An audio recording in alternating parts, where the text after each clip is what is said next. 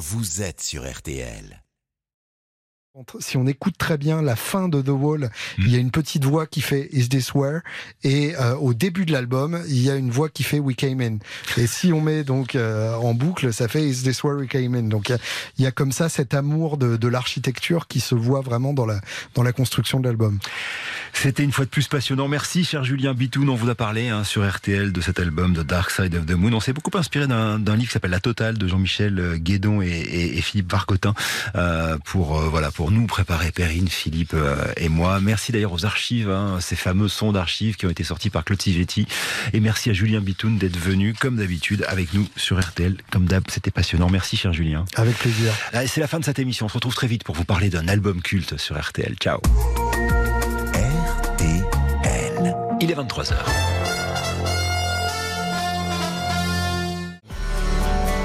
RTL. 23h, 1h. Parlons-nous. Caroline Dublanche sur RTN. Bonsoir Caroline Dublanc, j'espère que vous avez passé un bon week-end. Merci d'être là pour notre rendez-vous du dimanche soir. C'est la grande nouveauté de cette saison. Parlons-nous aussi le dimanche de 23h à 1h du matin. Deux heures de plus pour se parler, prendre du temps pour vous, pour prendre soin de vous, conserver un peu de sérénité et ne pas replonger trop vite dans le bain de la rentrée. Un seul numéro, le 09 69 39 10 11 où Violaine et Paul sont impatients de vous accueillir et de vous guider jusqu'à l'antenne. 09 69 39 10 11. Tous vos appels sont les bienvenus. On est à vos côtés jusqu'à une heure.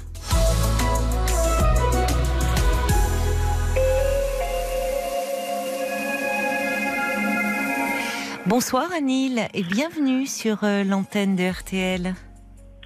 Bonsoir Caroline. Je suis Anil. Oui. Et vous voulez me parler, euh, je crois, de votre épouse. Oui, oui. En fait, Caroline, ce qui se passe euh, depuis trois ans, mon épouse a des difficultés avait des difficultés à retenir les choses et l'oublier. Bon, les médecins n'y prêtaient pas beaucoup attention. Oui. Mais là, depuis, depuis, deux, depuis un an et demi, ça s'est aggravé. Elle oublie, elle perd ses affaires.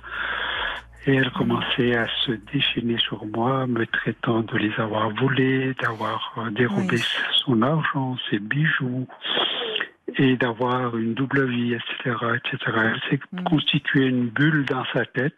Oui. Elle en rajoute tous les jours. Elle ne peut plus en sortir. Mm. Mm. Et là, là, bon, elle a été hospitalisée une fois en service gériatrie pendant un mois et demi. Ils ont fait un bilan comme cela, un peu neurologique. Oui, oui, oui. Et ils ont dit qu'elle avait l'Alzheimer et puis avec déviance aux maladies de, de corps de Lévy. Ah oui. Oui, qui peut donner des hallucinations. Des... Ça, oui, oui, oui, oui, oui, elle est, elle est dans son monde, elle est dans sa vérité, elle, est, elle a constitué une forteresse dans sa tête, elle ne peut plus en sortir. Et il lui arrive de se mettre à parler toute seule. Oui, oui.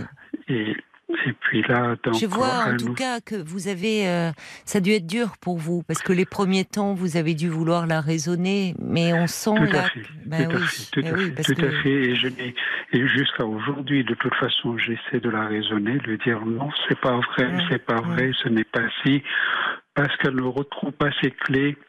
Oui. Elle les perd neuf fois dans la soirée, neuf fois elle les retrouve elle-même.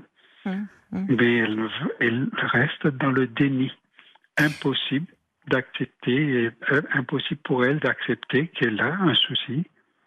Et ça, c'est ah. très difficile. Mais parce que, euh, étant donné euh, le, ces, symptômes, elle, elle, n'est pas dans la capacité de pouvoir reconnaître sa maladie. Vous voyez, si c'est des troubles Alzheimer et avec parenté maladie à corps de Lévy, vous l'avez dit très justement, elle est dans une autre réalité. Elle est dans une autre réalité, on est bien d'accord. On est bien d'accord. Et, elle a quel âge, votre, votre épouse? Elle a eu 74 ans. Oui, elle est relativement Oui. jeune. hein. Ben justement, c'est- le problème avec justement avec les avec les hôpitaux. Ils disent Oui. qu'elle est jeune. Oui, Euh, mon médecin traitant a plusieurs fois demandé à ce que ça soit pris au sérieux ils n'ont jamais accepté. Je vous dirais, il y a 15 jours, euh, elle était dans son monde, dans ses hallucinations. Elle s'est Oui. levée. euh, J'étais en train de me reposer. Elle est venue avec une bouteille en verre. Oh Elle m'a frappé dans le dos. Elle m'a, elle a frappé sur le plat des mains, sur les genoux, les chevilles.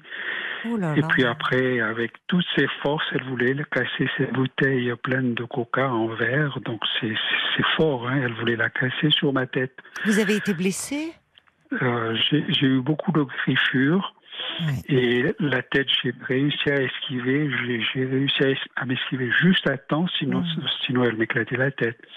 Et là, Ah, c'était bon, c'était, elle avait dépassé un, un cap. J'ai été contraint d'appeler les secours. Oui, euh, vous avez bien fait. Vous n'aviez pas Oui, d'autre oui. choix là. Je et pour votre sécurité Et et pour la pour sienne. Mais oui. Oui, oui. oui. Et donc, aux urgences, il y avait un jeune urgentiste. Il m'a dit non, ce sont des problèmes de couple. Vous, ne- euh, ne, vous- ne me faites pas perdre mon temps. Rentrez chez vous. Oh là là. Ouais. Oh, c'est grave ça. de- Oui. Et par chance pour moi, juste, euh, euh, ça s'était passé à 18h. J'étais jusqu'à 18 23h15 à l'hôpital. Oui, oui. Et dans le cabinet du médecin urgentiste, elle s'est levée, elle a voulu me cogner à nouveau. Ah, Et là, oui. il, là, il s'est rendu compte Oui, que je, ne, que je ne racontais pas d'histoire. oui, Et puis il me dit, bon, ben, il me dit, allez, vous partez chez vous. oui. Alors bon, d'une manière vraiment Bah, vous étiez. Oui. Vous, Oui. vous, vous, étiez, euh, vous, enfin, vous avez pu un peu dormir cette nuit-là, vous reposer, c'est très pas du choquant. C'est Ouais. pas du tout, pas du tout. J'étais vraiment dans tous mes états. oui. Et puis là, ça lui fait 17 jours qu'il est en gériatrie. J'avais, cet après-midi, le psychiatre m'avait appelé D'accord. pour, pour faire un peu le point. On en a parlé ensemble. Il m'a, il m'a dit que bon, là actuellement, ils ont changé le traitement parce qu'en fait, ce qui s'est passé, Mhm. c'est qu'en gériatrie, il y a un an et demi, on l'avait mis sous Risperdal. Je ne suis pas médecin, donc ça me, Oui, ça, ça me dit rien. un mais- neurolep- c'est un Ah, neuroleptique. oui, d'accord. Ce qu'on donne Oui. euh, Oui. lorsqu'il y a des hallucinations. D'accord. C'est ça, c'est un neuroleptique. Et bon, avec ça, il était équilibré. D'accord. Et ils l'ont fait repartir. Elle est rentrée une semaine après. Elle n'arrivait pas à tenir debout. Elle faisait des chutes. Mm. Alors, un, euh, elle a été évacuée à, à nouveau à- dans un hôpital. Et aux urgences, ils ont dit ah ben non, il faut pas lui donner de neuroleptique en aucun cas. Ça, ça, c'est, mortel, c'est si. Il dit arrêtez ça immédiatement. Donc on Ah a bon arrêté le, oui, oui, oui, on a arrêté le traitement. Et une Et les entité- neuroleptiques, euh, beaucoup de personnes atteintes de troubles psychotiques comprennent. Mais bon, alors Ben après, ben peut-être que oui. ils ont estimé qu'il y avait une contre-indication pour votre épouse, mais il va bien falloir Ah ben. soigner ces hallucinations. Et alors, donc, euh, ils me disent après, un autre neuro de ce même hôpital dit, ben écoutez, il dit, il faudra 4, 5, 6 mois pour que l'effet du neuroleptique s'en aille et puis tout ira bien. Mais Mm. ils auraient dû donner un autre psychotrope, un autre psychotrope, euh, quelque chose qui la, qui la maintienne, parce que, que ce, ce neuroleptique n'était peut-être pas adapté, mais il en existe plein oui, je d'autres. suis d'accord avec vous. Et là, maintenant, de nouveau, dans cet hôpital en gériatrie, ils l'ont mis sous un autre euh, psychotrope qui s'appelle kétiapine. Oui, on ne donne pas trop de, no- Non, de noms de oui. médicaments si ça ne vous embête pas. Oui, hein. Je suis désolée parce que on n'a oui, pas le droit de faire de la publicité pour les médicaments. Mais donc elle est excusez-moi. non, mais vous ne pouviez pas savoir. Mais donc là, elle est hospitalisée euh, et on essaye de trouver un traitement. Mais est-ce que vous envisagez un retour à la maison? Ben justement, le médecin m'avait appelé la semaine dernière. Oui. Il me disait aujourd'hui, vous venez pour qu'on mette en place, euh, pour qu'on envisage euh, le retour au domicile. Mais j'ai dit, docteur, ce n'est absolument pas possible. Ah vous vous rendez compte, elle Oui. est d'une violence. Oui, oui, je suis d'accord. C'est problématique. Ah oui. Et aujourd'hui, donc j'étais en, en après-midi chez le médecin, à, à cet hôpital gériatrique. Oui, Et le médecin s'est bien rendu compte parce qu'il était d'une violence comme pas possible devant le médecin. Oui. Elle a dit au elle a dit au psychiatre, il dit, vous ne pouvez pas me retenir mal, euh, contre ma volonté, je veux m'en aller, je, euh, je- faites ce que vous voulez, mais moi je m'en vais. Alors le docteur lui a dit, écoutez, si vous continuez comme ça, je serai obligé de vous mettre sous contrainte en psychiatrie. Et oui. Oui, et Où oui, elle n'a pas voilà sa place en fait, parce Oui, qu'il faudrait vraiment, euh, elle n'a pas sa place en psychiatrie. C'est vraiment euh, quelque chose de l'ordre de la démence et qui entraîne Oui, effectivement de- des troubles du comportement, malheureusement. Et moi, je suis démoli complètement. Ben, parce je que comprends, c'est bien, c'est très lourd pour vous ça, à vivre. Oh, euh, c'est très difficile. C'est très difficile. bouleversant, oui, parce que là Ah vous êtes, euh, euh, vous ne reconnaissez plus votre épouse, c'est plus la même Ah ben en non, fait, c'est la maladie. c'est une autre- Oui, C'est une autre personne. Oui. Je ne lui connaissais pas cette force. Vous vous rendez compte qu'elle ne Mm. pouvait pas soulever une petite bonbonne de 5 litres d'eau. oui, Et là, cette force qui est là, elle m'a, elle m'a poussé, elle m'a bousculé, elle m'a fait tomber. oui. Mais je n'en revenais pas. J'ai dit, ce n'est pas, ce n'est pas ma femme. Je dis, Mm. ce n'est pas possible qu'elle, qu'elle ait cette force, une force démentielle. C'est ça. Ouais. Oui, c'est les forces sont décuplées Oui, dans, oui, dans oui, les oui. crises. Et c'est vrai que c'est spectaculaire et, Ah et- oui, et ah très oui. et terriblement perturbant pour vous. Vous avez quel âge, vous, Anil? Moi, je vais avoir 78 ans dans deux jours. Dans deux jours, d'accord. Oui, oui. Oui. Et ça a été très vite, semble-t-il, hein, la dégradation de, de son Oui, état. dans les, dans les quatre derniers mois, c'est venu comme ça, brutalement, brutalement. Je, je sentais bien que quelque chose n'allait pas. J'en ai parlé au, en gériatrie. Oui, Ils m'ont dit, oui, il dit, c'est normal parce qu'on a arrêté le neuroleptique euh, et il vaut mieux qu'on ne lui donne jamais, jamais de neuroleptique. Mmh, Mais ils n'ont mmh. pas pensé un seul instant à mettre un autre substituant parce que Oui. bon, c'est ce que maintenant ils ont fait à, à, à ces- à cette unité de gériatrie maintenant. mais vous savez, Anil, euh, c'est euh, dans, dans des dans des certaines formes de, de démence, Oui. euh, le, le le placement est devient une nécessité euh, parce que parce qu'il y a un risque majeur. Euh, ça Oui. peut dégénérer en fait, parce que on, on le, on voit bien hein, dans les crises que vous décrivez. Oui, oui. Euh, Oui. vous, vous pouvez souvent, pour le, le conjoint, arrive à un état d'épuisement parce que c'est souvent euh, la nuit. Donc, Ah ben euh, le, la personne malade peut agresser son conjoint pendant la nuit. Parfois, mal réveillé, on peut en venir, vous voyez, un peu à, se défendre. Ah ben oui. Enfin, Ah ça, ben ça peut tourner au drame, en fait. Exactement, Donc, exactement. Je suis étonnée même qu'on vous parle de, euh, voyez, d'un retour à la maison avec un traitement au vu du tableau clinique que vous dressez là. Et il faut, je pense, vraiment le dire. C'est pour ça que je vous posais la question, oui. savoir où vous en étiez, parce que souvent c'est. Mais je l'ai dit, je l'ai dit, et puis je suis allé voir mon médecin généraliste Oui, vous avez bien qui fait. me connaît, qui nous connaît tous les deux. Oui, Elle m'a dit non, vous ne pouvez pas. Et puis elle, a. elle a appelé euh, une unité, euh, Ah. elle a appelé cet hôpital. Elle a dit non, non, non, vous- euh, Anil ne peut pas. Il faut pas le mettre en danger. Ça. Lui sera en danger, mais elle aussi. Oui, Et il est absolument hors de question. Et ils ont dit, dans ce cas, il dit, pour l'instant, nous n'avons pas du tout de place chez nous. On vous, on vous rappellera. Alors bon, là, de l'autre côté, en gériatrie où elle est actuellement, oui. ils aimeraient bien la... Ah, on a un petit souci, Anil. On vous a perdu. On a, on a une petite coupure sur la ligne. Vous êtes là, Anil? Anil? Oui, oui. Ah, Là. on vous a perdu. Est-ce Ah. que vous êtes là à nouveau? Alors, vous avez dû bouger parce qu'en fait, euh, euh, on n'a pas de. Je, je vous capte plus bien là. Il faudrait que vous vous remettiez à la même place où vous étiez quand vous me parliez. Oui. C'est bon là? Oui. Est-ce que c'est bien là? Vous m'entendez? Oui, je, je vous entends euh, à nouveau. Euh, en tout cas, Oui. c'est très bien que euh, le, hum, votre La médecin généraliste, généraliste est appelé oui. parce qu'elle vous connaît tous les deux. Elle a vu, donc elle a pu voir la dégradation hum, Ah malheureusement de, l'état de votre épouse. Et elle parle de mise en danger et elle a raison d'utiliser ce terme parce que de fait, il y a mise en danger dans ces situations. Alors on voit bien derrière ce qui se profile, c'est le manque de place. Mais ça ne doit pas être une raison pour envisager un retour au domicile et vous mettre en danger et la mettre aussi en danger. Donc, euh, il y a à ce moment-là, eh bien, ça sera des structures en EHPAD spécialisées pour les personnes atteintes de, de, de maladies Alzheimer ou apparentées.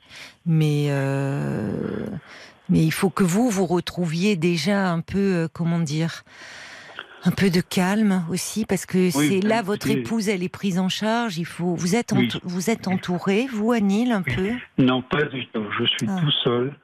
J'ai été dans 24 heures sur 24, 7 jours sur 7, et je suis épuisé complètement. je comprends. Et, là, là, bon, après ce qui s'est passé il y a 15 jours, je sais que maintenant, elle va, de toute façon, là, elle, elle a une haine pour moi. Elle le dit, elle le dit. Euh, tu m'as envoyé ici pour me faire interner. Mais je dis, ce n'a jamais été le cas. Malheureusement, j'ai dit, tu as, tu, as tu, tu, es dans le déni. Si tu acceptes qu'on te soigne, tu verras que ça ira mieux. Elle ne veut pas l'entendre. En fait, elle, ne, elle ne peut pas l'entendre. C'est même pas, qu'elle ne veut pas, c'est qu'elle ne peut pas. C'est que la, la maladie a tellement envahi son cerveau que ce n'est plus la même personne et, et en fait c'est la haine. vous voyez, c'est pas contre vous et l'époux que vous avez été pour elle. C'est, elle est, vous voyez, elle peut avoir des, elle, peut aussi, elle pourrait avoir des accès de violence envers le personnel soignant. Euh. vous voyez, c'est pas, je ne sais pas comment, euh, quelle était la, votre relation avant, euh, avant la maladie ah bah de votre épouse euh, ah bah, Tout allait très bien, tout allait très bien. Vous voyez bah, oui, Donc elle avait aucune haine pour vous, elle avait pas ah de... non, non, non, pas du tout, pas du tout. Tout allait vraiment très bien. On voyageait, on sortait, on allait au restaurant.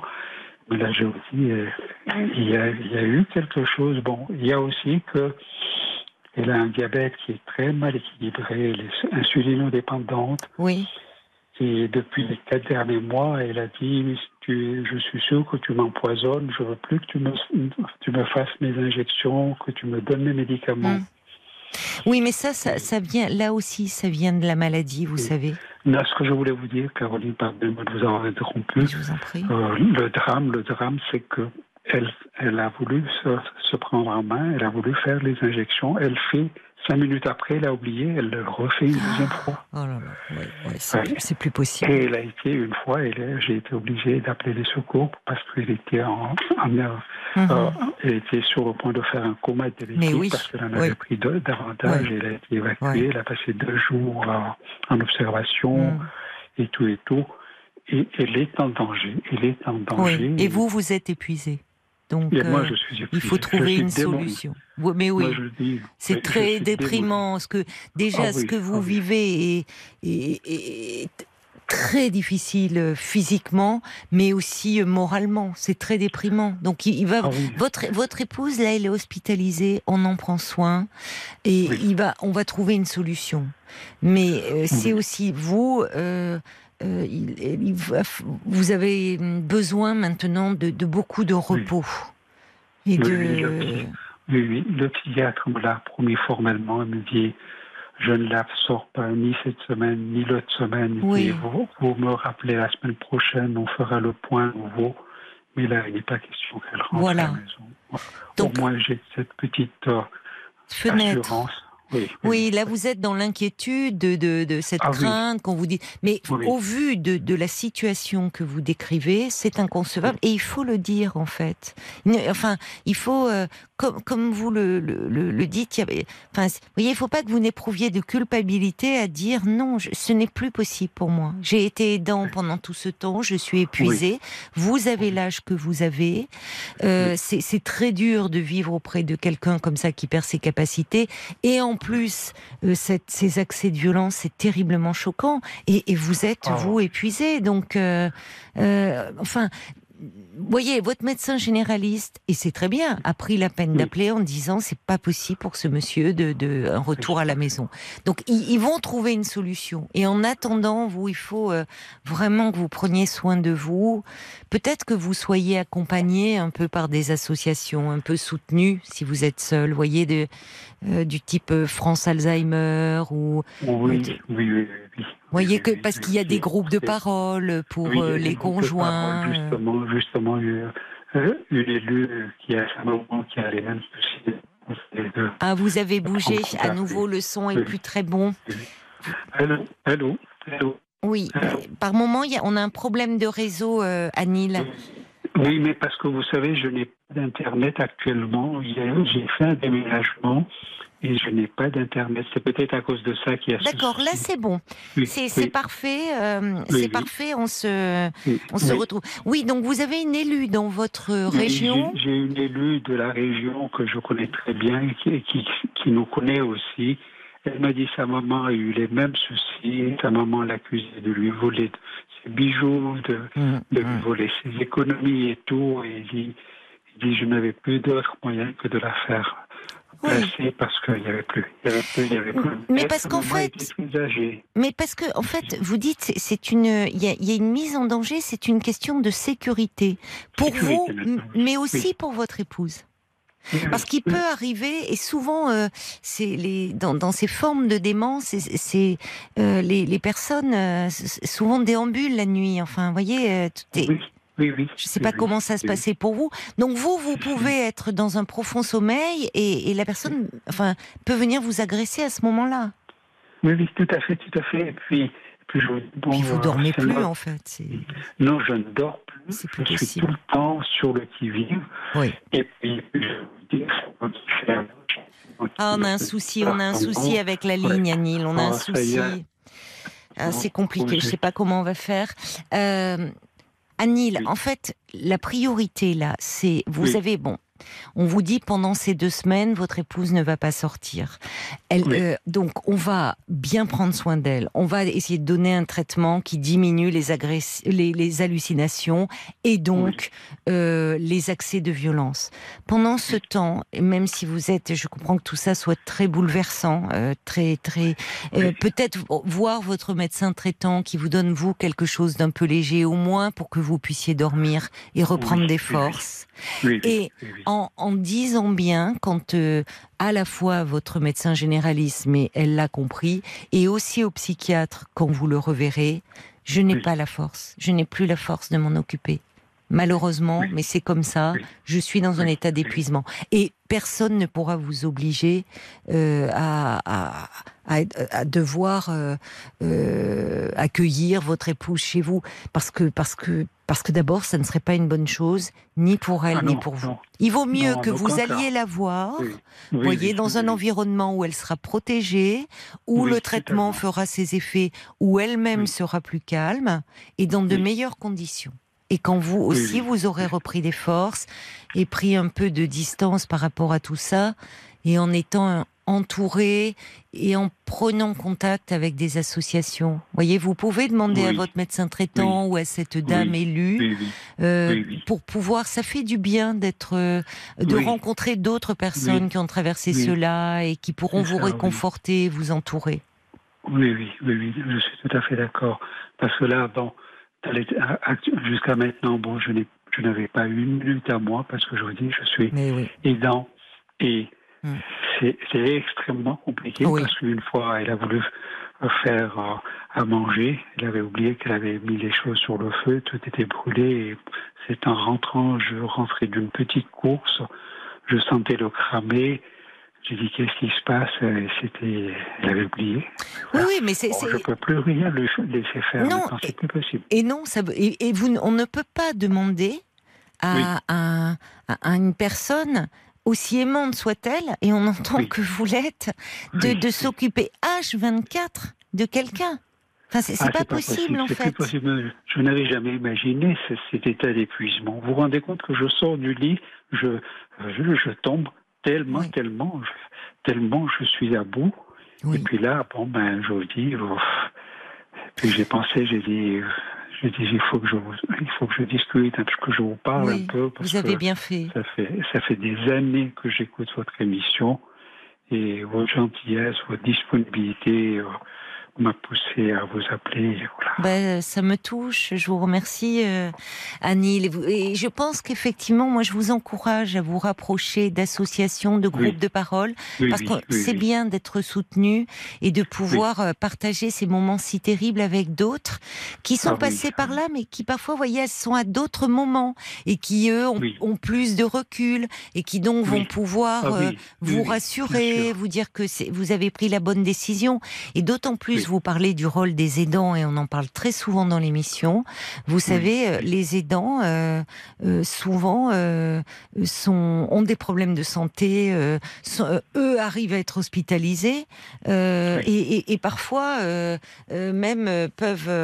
enfin, il y a des... Oui, des- peuvent ils décèdent, laisser Oui, la- oui. la- la- leur, leur vie avant la personne dont ils s'occupent. Donc, à un moment, il est important de mettre des limites. Et là, c'est. Enfin, je, vous le dites vous-même, vous, il va vous falloir du temps pour récupérer, pour reprendre Oui. des forces, pour bien Oui, manger, bien Oui. dormir à nouveau. Et comme vous dites, pas être dans ce, dans le qui-vive en, per- en, en permanence, quoi. C'est ça Ah qui oui, oui, épuise aussi. Totalement, totalement, totalement. Je suis tout à fait d'accord. Je vous dis, bon, ben là, je suis dans un état d'épuisement qu'on ne peut même pas imaginer. Mm. Tellement, tellement, tellement, c'est dur. Donc, euh, bah, il faut que vous voyez votre médecin, puis qu'elle vous donne peut-être aussi quelque chose, voyez, des, des, des, Oui, des oui, vitamines oui, vous booster aussi, euh, euh, et puis et puis que vous essayez de dormir au maximum, parce que ça, vous savez, le, manque de sommeil, dormir dès que vous pouvez, faire des siestes au besoin. cela, Et, cela, et bien vous alimenter, vous voyez, et puis être au calme euh, pour, pour reprendre des forces. Et vous verrez que déjà, quand vous aurez repris des forces physiquement, Oui. vous verrez les choses un peu autrement, même si c'est très difficile. Mais quand on Oui, est déjà oui, moins fatigué physiquement, on, on- on voit les choses avec un peu plus de recul, on est moins accablé. Oui, Donc, tout à fait, tout à fait. On est- pre- je suis d'accord avec vous. Prenez, soin de vous là. Vous avez fait Oh. ce qu'il fallait pour votre épouse. Maintenant, les soignants vont s'en occuper. Bon, peut-être la garder hospitalisée le temps qu'on trouve une structure adaptée à ses besoins. Et, Oui, et oui, là, maintenant, c'est aussi de vous dont il faut prendre soin, hein, mon cher Anil. Oui, oui, oui, oui, d'accord, d'accord. Je vous embrasse, je vous souhaite euh, plein de courage, vous n'en manquez pas, mais et surtout euh, du repos pour vous aussi.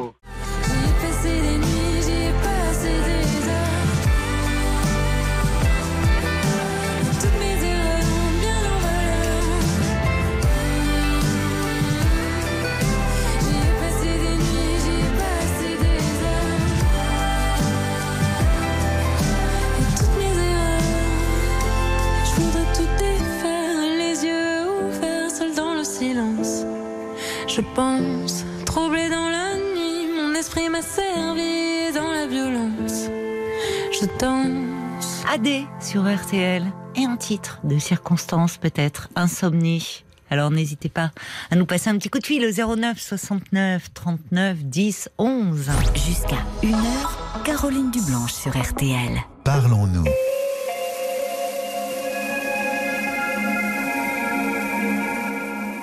Bonsoir Nora Bonsoir. et bienvenue euh, sur l'antenne de RTL. Merci Caroline de me recevoir. Merci beaucoup. Alors Nora, vous, vous êtes euh, préoccupée pour ne pas dire inquiète, je crois, en ce moment. Très, que vous arrive très inquiète. Que vous Très arrive-t-il Alors, il m'arrive que hum, je suis divorcée depuis plus de 30 ans d'un d'un monsieur Oui, euh, avec qui j'étais mariée dans notre pays, avec qui j'ai eu deux enfants. C'est Oui. un monsieur qui était très très violent, euh, qui Ah n'a oui. jamais travaillé de sa vie. C'est moi qui travaillais pour toute la famille. d'accord. Euh, donc j'ai eu un garçon et une fille avec lui. oui, Euh, il n'arrêtait pas de nous battre. Euh, en longueur de journée, euh, c'est-à-dire que la journée pour lui se passait euh, euh, au dodo et puis le soir, il prenait la voiture qui était ma voiture pour aller travailler, pour aller faire la fête euh, sur la corniche, euh, etc. avec ses amis. Oui. Euh, donc euh, beaucoup de violence, beaucoup de d'agressivité, beaucoup de d'alcool, beaucoup de de, de, de shit. Oui.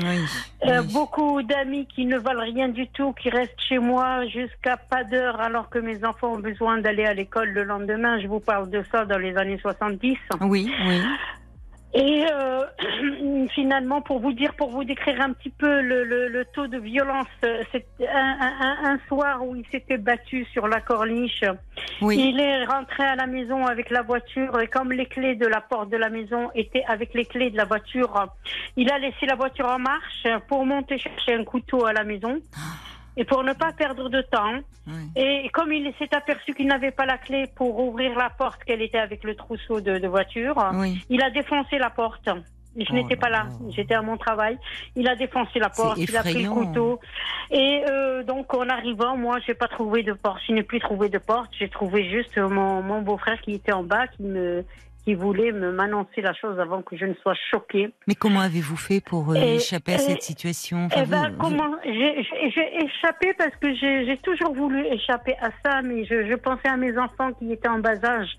Mais finalement, quand je me suis renseignée auprès auprès des, des, des- de l'administration marocaine, c'est-à-dire qu'il fallait pas que je quitte le, le domicile conjugal, il fallait que je dépose plainte, mais pas quitter le domicile conjugal. Mais comme il me menaçait toujours de me tuer, bah, je ne savais plus quoi faire. Donc, Ah euh, Alors on euh, était dans les années 70, voilà, vous 70, dites, tout à fait. euh, au Maroc. euh, Tout bon. à fait, c'est ça.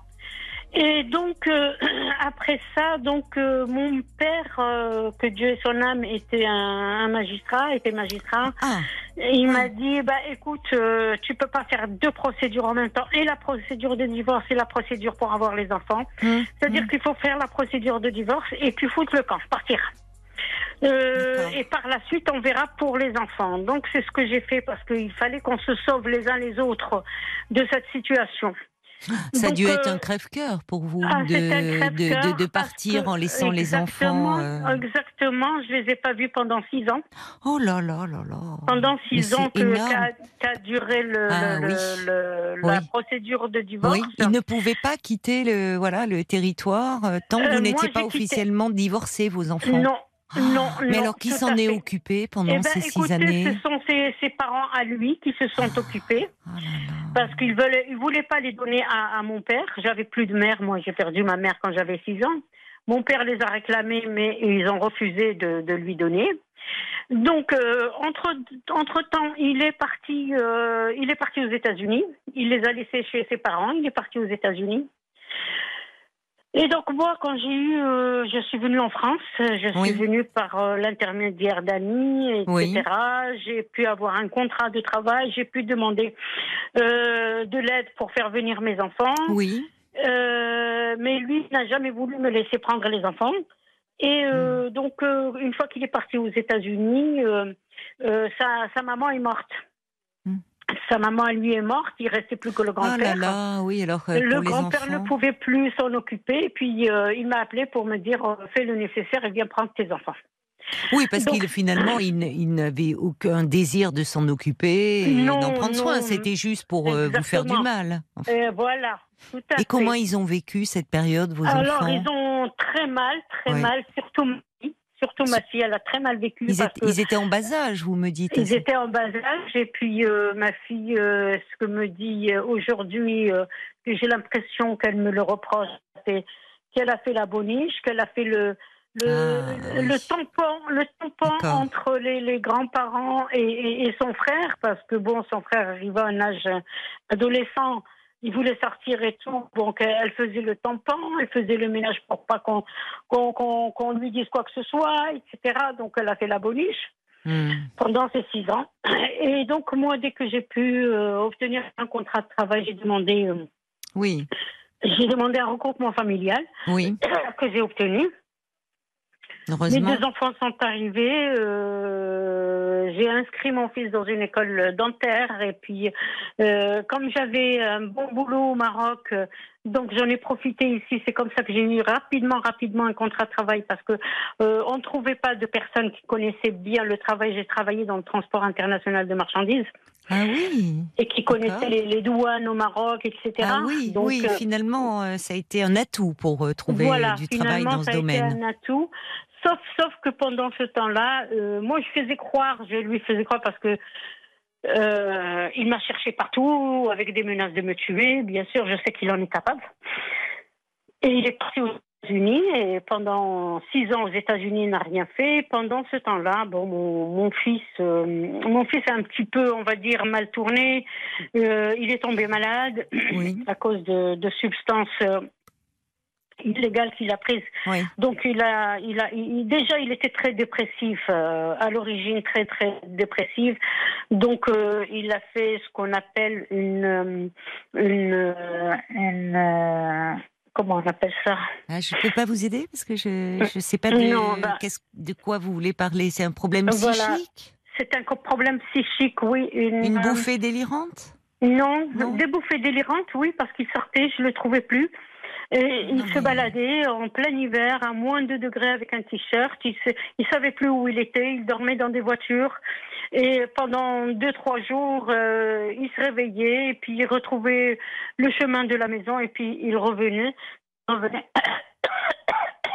Et donc, donc euh, suite à ça, je l'ai emmené ici à, à l'hôpital Sainte-Anne. Oui, d'accord.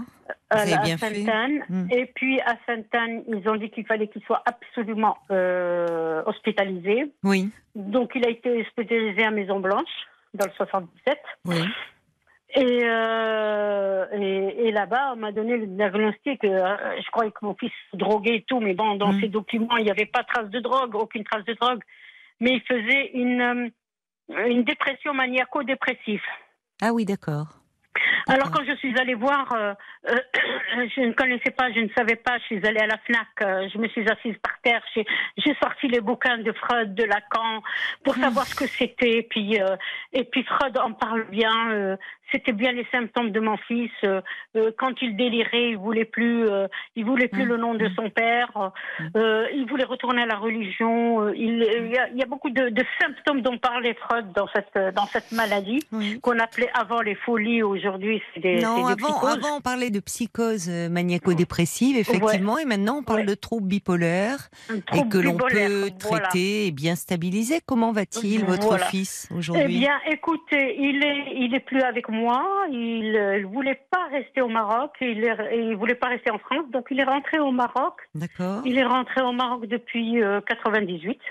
Ah oui. J'ai beaucoup, beaucoup galéré parce que son médecin m'a dit que tant qu'il ne comprendra pas qu'il faudra qu'il prenne ses médicaments, Oui. son traitement, euh, vous allez, euh, vous allez euh, passer euh, des sales moments. Mm. Et effectivement, les délires. euh, Oui. Et puis son père depuis les États-Unis euh, m'appelle pour me dire ouais, mon fils n'a pas besoin de ses médicaments et tout. Moi, je suis son médicament, c'est parce qu'il n'a Oh rien fait aux États-Unis, comme il n'a jamais travaillé, il n'a rien su faire aux États-Unis, donc il lui fallait une excuse pour rentrer au Maroc. Ouais. Et euh, donc il a pris l'excuse de son fils pour rentrer. C'est moi son médecin, c'est moi. Et puis il est rentré au Maroc. Et puis quand il a vu les délires de mon fils, Hmm. il m'a appelé. Il m'a appelé. Il m'a dit cette chose-là n'est pas mon fils. Oh, quelle horreur, c'est épouvantable. Voilà. Oh là Alors j'ai dû, j'ai toutes mes économies sont passées là-dedans. Oui, Et ouais. Il ne, il ne dormait plus. Il, Ouais. euh, il était persécuté. Il Oui, entendait oui. des voix. Ce qui est terrible parce qu'en fait, ça se, ça se soigne bien, les troubles bipolaires. Et, enfin, il y a des traitements adaptés. Les gens, Oui. quand ils sont bien stabilisés, peuvent mener une vie tout à fait normale. Mais bon, Ici- il va mal, il est dans un refus de soins. Et puis malheureusement, Ouais. on voit à quel Voilà. point le l'influence du père derrière. Donc c'est c'est Euh, pour voilà. votre fils que vous vous faites du souci ou c'est Alors, par rapport non, à votre... je- par rapport à, c'est, c'est un tout général parce Oui. que bon pour mon fils j'ai dépensé toutes mes économies à chaque fois qu'il Oui. délirait il ne dormait plus parce qu'il était persécuté Mm. et je devais payer payer des euh, que- qu'est-ce qu'on appelle des, des nuits de sommeil à la clinique euh, comment on appelle ça pour qu'il l'endorme pour qu'il puisse se cures de reposer sommeil Oui, des cures de sommeil. Mais il, est, la il, clinique. il vit où au Maroc? Là, enfin, Au pas- Maroc. Non, je vous demande pas la ville d'ailleurs, mais il vit seul, il est. Bah, il vit seul pour le moment. Je... Oui, il vit seul, il vit seul parce personne n'en veut. Personne n'en veut, tout le, monde, tout le monde a peur de lui. Donc je lui fais ses cures euh, de, de, de, de sommeil qui me Il a la quel peau âge. Il a quel âge aujourd'hui? Eh ben, au mois d'août, il a fait, euh, je crois qu'il a fait 50 ans. Il a fait ses 50 ans et moi, c'est moi qui débourse tout pour lui, les médicaments. En plus de ça, il a une infection en ce moment. Mm. Euh, ça fait trois ans qu'on essaie de guérir cette infection. Il a, il a un gros trou dans la tête euh, derrière. Mais le, le plus, le, le, le comble de tout ça, c'est que son père étant là-bas au Maroc, il le voit pas souvent. Oui. Il le voit une fois par semaine. Il dépense rien pour lui parce que même son père n'a rien. Il n'a jamais travaillé, il n'a même pas Oui. une retraite. Donc, euh, visiblement, enfin, il a appelé sa fille ici à Paris. Il lui a dit qu'il avait un visa. Il avait Oui. obtenu un visa. C'est Oui. que son frère ou sa sœur qui habite euh, en Hollande l'ont aidé à avoir ce visa. Je pense que Mm. le consulat de Hollande est plus souple que le consulat français pour lui avoir accordé à lui qui n'a jamais travaillé, qui n'a pas de compte en Mm. banque, qui n'a Mm. rien. Et qui a quel Euh, âge aujourd'hui, votre ex-mari? Hein? Il a pardon? quel âge, votre ex-mari Eh ben, il va bientôt, il va sur les, il va sur les 80 ans. Il doit avoir 78 ans. D'accord. Mais alors, un visa pour aller où? Pour aller, pour aller d'abord euh, à Amsterdam, Euh, c'est euh, le consulat hollandais qui lui a accordé le visa, un visa Mhm. d'un an, apparaît, paraît-il. Il a appelé sa fille pour lui dire qu'il allait venir là, nous voir ici en France, mais moi j'ai pas confiance en lui. J'ai pas confiance parce qu'il nous a tellement battus, il m'a tellement Oui, menacé mais je de mort. comprends que ça vous, oui, que ça vous insécurise, que, que ce, je ce suis projet. très, je suis très très inquiète de, de, de, de la suite de ça. Mais Et il a votre, pardon, il a votre adresse en France? Je ne pense pas, non. Bon. Non, non, non. Mais il a l'adresse de votre, adresse. il a l'adresse de votre fille? Eh ben, il a pas la... Je ne pense pas qu'il ait l'adresse de ma fille, mais ma fille euh, n'a pas. Enfin, elle n'a pas refusé de le voir, mais elle veut pas le garder longtemps. Elle lui a dit. Elle lui a dit après tout ce que tu as fait pour nous, Hmm. euh, tu n'as rien fait pour nous. euh, je n'ai plus de famille, je n'ai plus rien. Maintenant, si tu veux passer voir les filles parce qu'elle a deux petites filles, soi-disant qu'il veut voir ses petites filles, Hmm. quelle est elle-même sa raison de, de, de vivre maintenant? Parce Hmm, qu'il a hmm. jamais. euh, c'est moi qui ai entretenu mes enfants depuis qu'ils sont nés. Mais oui, je, j'entends cela, oui. Vous vous êtes battue voilà. comme une lionne, oui. Pour, voilà. Tout au long de votre vie, oui. Voilà, tout au long de ma vie, je me suis sentie en sécurité en France. Je me suis Oui, dit, enfin, je oui. suis, je suis débarrassée, je suis libérée. Je ne pense qu'à mon fils qui est malade. Oui, je ma, comprends. paye, ma, ma retraite, elle passe, euh, elle passe euh, dans les médicaments Eh de mon oui, fils. oui. Alors moi, je voudrais savoir comment il faut faire pour me protéger, parce que moi, je veux pas le voir, ce mec. Non, En non, mais. plus- Bah alors déjà, vous pouvez. Vous, euh, vous habitez dans la même ville que votre fille? Non, non, non, Non. non. Bon, déjà, vous pouvez dire à votre fille que vous ne souhaitez pas euh, qu'elle Elle le communique euh, votre sait. adresse à son père. Parce oui, que oui, elle elle, le c'est sa fille. Oui. Euh, bah, elle a vécu, enfin, je veux dire, euh, ça reste son père. euh, elle a vécu à un moment donné chez les grands-parents paternels. Enfin, Hmm. vous voyez, bon, oui, c'est ce que je est- me dis. elle est, elle est en couple, votre fille? Euh, elle, est, elle est divorcée, Elle elle, est a deux petites filles. D'accord. Mm. Bon, donc euh, elle met des limites, elle l'accueille, mais parce que c'est ah, bon, c'est son choix, elle est adulte. Mais en Mm. revanche, qu'elle ne donne pas votre adresse, Mhm. voilà, vous ne le souhaitez Mm. pas et que vous ne souhaitez Mm. pas avoir de contact avec lui. Maintenant, euh, il, vous me dites qu'il approche des 80 ans. C'est plus non plus euh, l'homme euh, que que vous avez connu, avec qui Oh vous non, étiez en oh, couple vous- vous quand il n'avait pas vous- 30 ans. Ça ne veut pas savez- dire. Oui, pardon. C'est toujours le même.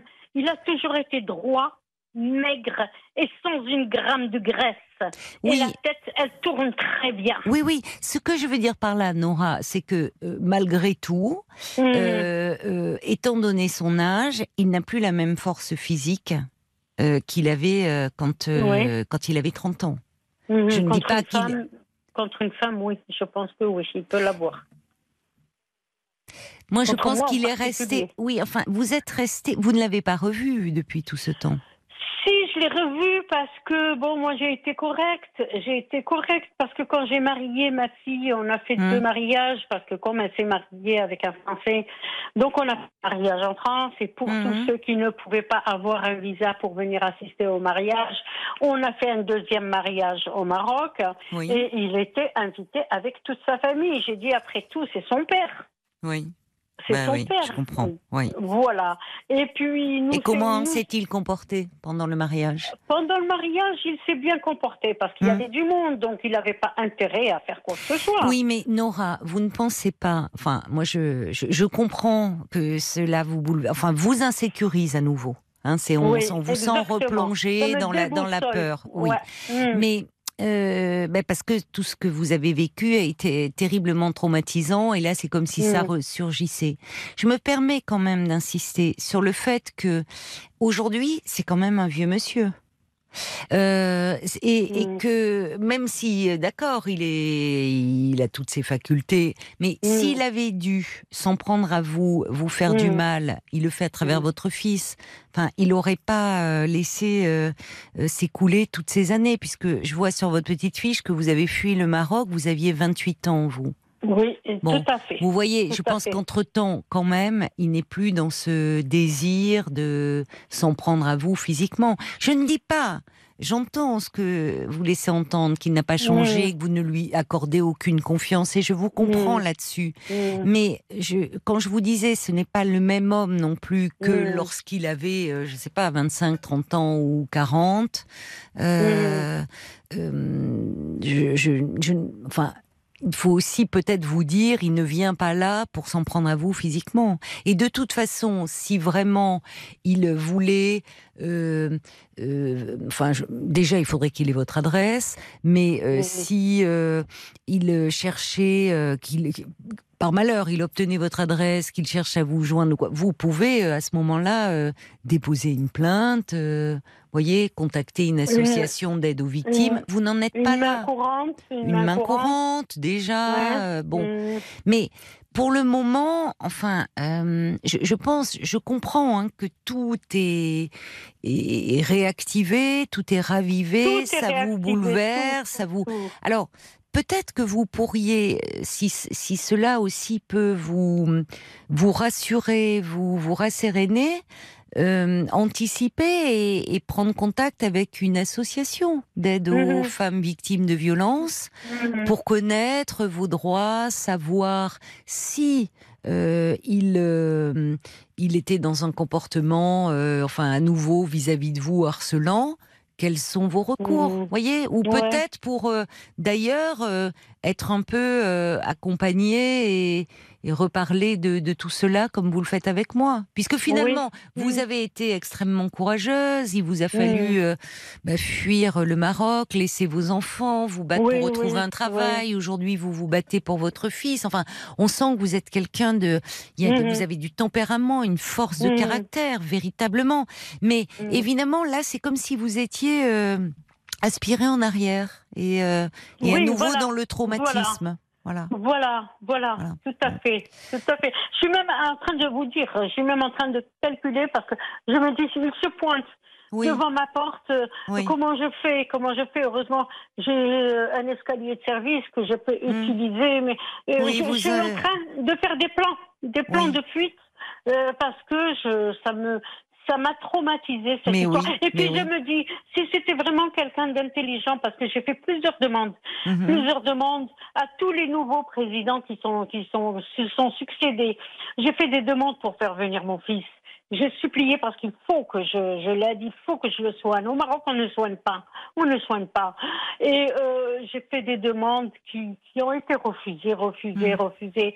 Alors je me dis que si c'est, c'est- c'est son frère ou sa sœur en Hollande l'ont aidé pour avoir le visa, pourquoi ne l'a-t-il pas fait pour son propre fils qui est encore jeune et qui a besoin de se Je faire comprends. soigner Oui, mais et vous- qui a un avenir peut-être en Europe? Nora, euh, c'est votre fils qui a souhaité retourner au Maroc en en même temps. Oui, mais il n'était pas dans son état normal. Je comprends, non, non, mais je comprends très bien. Mm. Mais il faudrait Mm. que votre fils soit demandeur aussi. J'entends. A- Ah, ouais, oui, oui, sens-.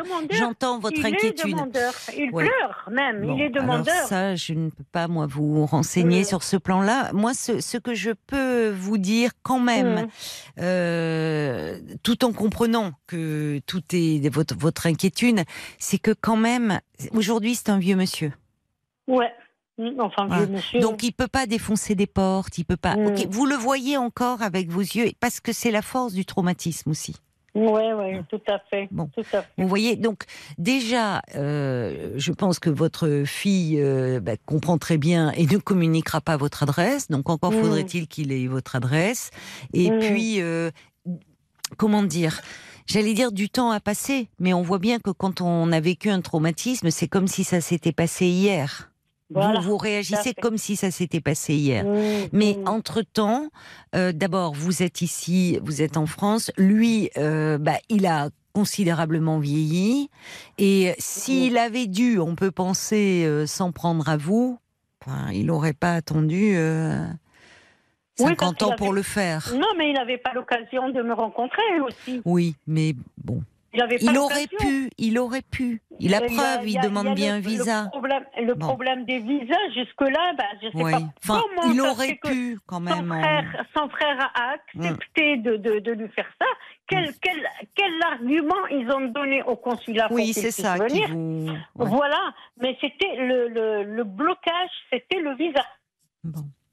Moi, je, je pense que au vu de de de, de l'état au fond d'inquiétude et de, de l'angoisse que ça ravive chez vous, ça serait, je vous conseillerais de vous rapprocher d'une association euh, d'aide aux victimes dans votre région. D'accord. Vous ok. pouvez, voyez, renseignez-vous. Vous pouvez dans les Mhm. commissariats. euh, il y a, euh, il y a des, enfin des, des- c'est affiché. Euh, vous pouvez Mhm. regarder aussi sur internet parce qu'il y a Mhm. des antennes. Euh, pour euh, Oui. dans les dans les régions euh, pour les femmes victimes de violences et peut-être Ouais. que le fait de faire cette démarche euh, Mhm. en disant euh, voilà vous avez euh, cette peur et puis que vous vous rendez compte qu'en fait ça réveille beaucoup de souvenirs extrêmement douloureux chez vous Mhm. le fait d'avoir euh, euh, quelques entretiens avec, euh, ben, il y, a, il y a des psychologues dans ces associations, il y a des juristes, de savoir Mhm. quels peuvent être vos recours, vous vous sentirez moins vulnérable. Voyez, d'anticiper. Je, Ouais. je pense Il y, que. a, il y a aussi autre chose euh, dont je voulais parler parce que Oui. euh, dans les années, dans je pense que c'était dans les années 60 ou Mm. même fin 60, Hmm. euh, il était en France et je pense Mm. qu'il a fait de la prison. Et ça, je ne le savais pas quand je l'ai épousé. Et euh, au moment Vous savez de- pour de- quelle raison? Pour Ah bah, consommation bah, on de. sait pas, on trafic, sait pas, juste, on ne sait justement, pas. on, sait- on ne sait pas parce que comme, comme on voulait se marier et tout, mon père ne voulait pas d'avance. Oui. Et puis, il avait avec fait un une père enquête. magistrat, oui. Voilà, il a avait compris, votre père. Oui. Il avait fait une enquête et il m'avait dit qu'il avait fait de la prison. En- Quand je voulais venir en France. Hmm. il m'a dit qu'il avait fait de la prison en France mm. et en tant que femme ou femme divorcée, je pouvai aller au tribunal et demander le pourquoi. D'accord. Bon, tout ça, je pense que on, on voit, enfin, à quel point Et là, il a été interdit de séjour en France pendant une longue période. D'accord. Renseignez-vous auprès de ces Ouais. associations, euh, prenez conseil euh, auprès des juristes qui y Mhm. travaillent et qui pourront euh, vous donner un peu euh, des, une- les démarches à suivre, comment réagir euh, au cas où. Et puis je pense que ça serait important de d'évoquer, d'être un peu accompagné par rapport à tout ce que vous avez Mhm, vécu. Parce que là, oui. vous avez été beaucoup dans l'action, mais au fond, Ouais. euh, on voit qu'il y a des choses qui restent, euh, bah, et on le comprend au vu de ce que vous avez vécu Mhm, avec cet mhm. homme, extrêmement sensible et douloureuse. Ouais, Donc prenez soin de vous et, et rapprochez-vous d'une association d'aide aux victimes, beaucoup, Nora. Caroline. Bah, merci, Merci beaucoup merci à vous de votre de votre Merci. confiance. Bon courage. Merci, merci pour vos conseils. Au revoir. Au revoir, Nora. Caroline Dublanche sur RTL. Parlons-nous. RTL. Merci d'avoir choisi RTL. Il est minuit.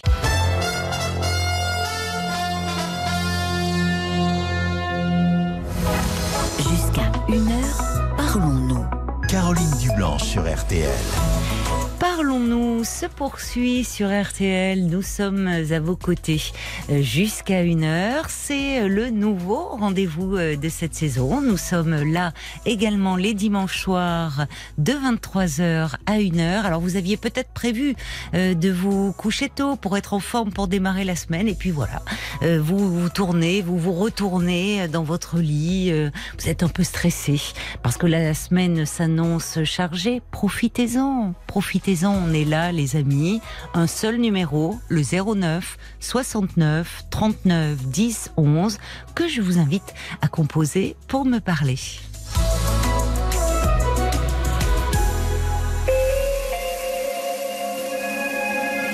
Et on retrouve tout de suite Nadia qui est avec nous au 09 69 39 10 11. Bonsoir Nadia. Bonsoir Caroline et je vous remercie d'avoir pris mon appel. Mais vous êtes euh, la bienvenue. Euh, je crois que vous voulez euh, me parler de votre petit-fils. Effectivement, il a 19 ans. Il a 19 ans, d'accord. 19 ans. Il est très addict aux écrans. D'accord. Depuis. Et moi, ce, oui. ce constat, je l'avais constaté depuis l'âge de 6 ans. Quand il avait 6 ans. Oui. Euh, je l'avais emmené avec moi en voyage une première fois à l'âge de 5 ans. À l'époque, il n'avait pas de console, rien du tout. Il était très vivant, très actif, etc. L'année après, je l'avais pris aussi avec moi en voyage. Il avait une console. Donc, à chaque fois où je lui demandais de, se déplacer, de, de, faire quoi que ce soit, si je le provoquais, il n'aimait pas trop ça. Il était plus dans sa console, vraiment. Et là, depuis le Covid, c'est devenu vraiment pathologique. Euh, il est enfermé dans sa chambre. D'accord.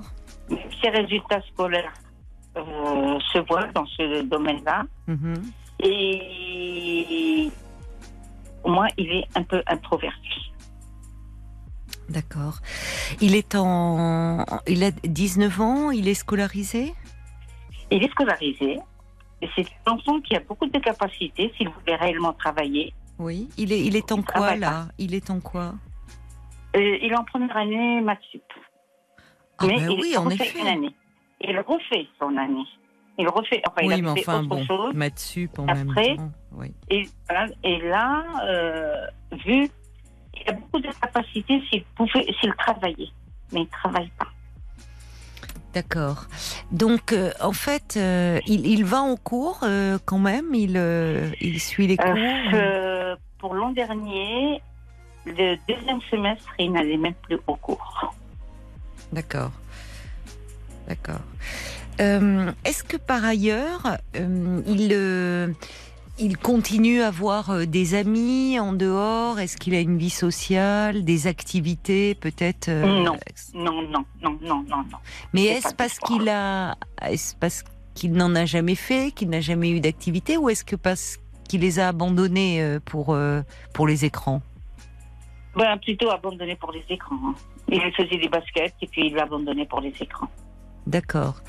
Euh, dites-moi, vous me dites que il est introverti. Là, c'est depuis quelque temps, depuis qu'il est beaucoup sur les écrans ou il était non, non, non, non, bien avant, bien avant. Par exemple, je vois par exemple ses cousins, ils sont très actifs.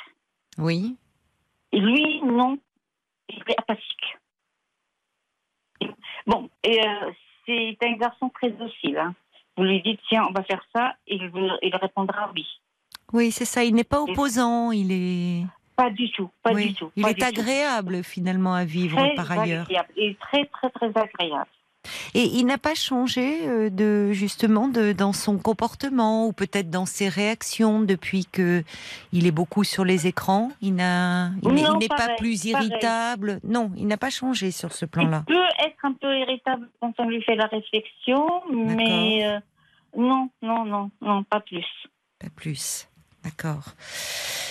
Est-ce que euh, alors comment euh, est son environnement familial? Parce que là, donc vous êtes sa grand-mère, Nadia. Oui.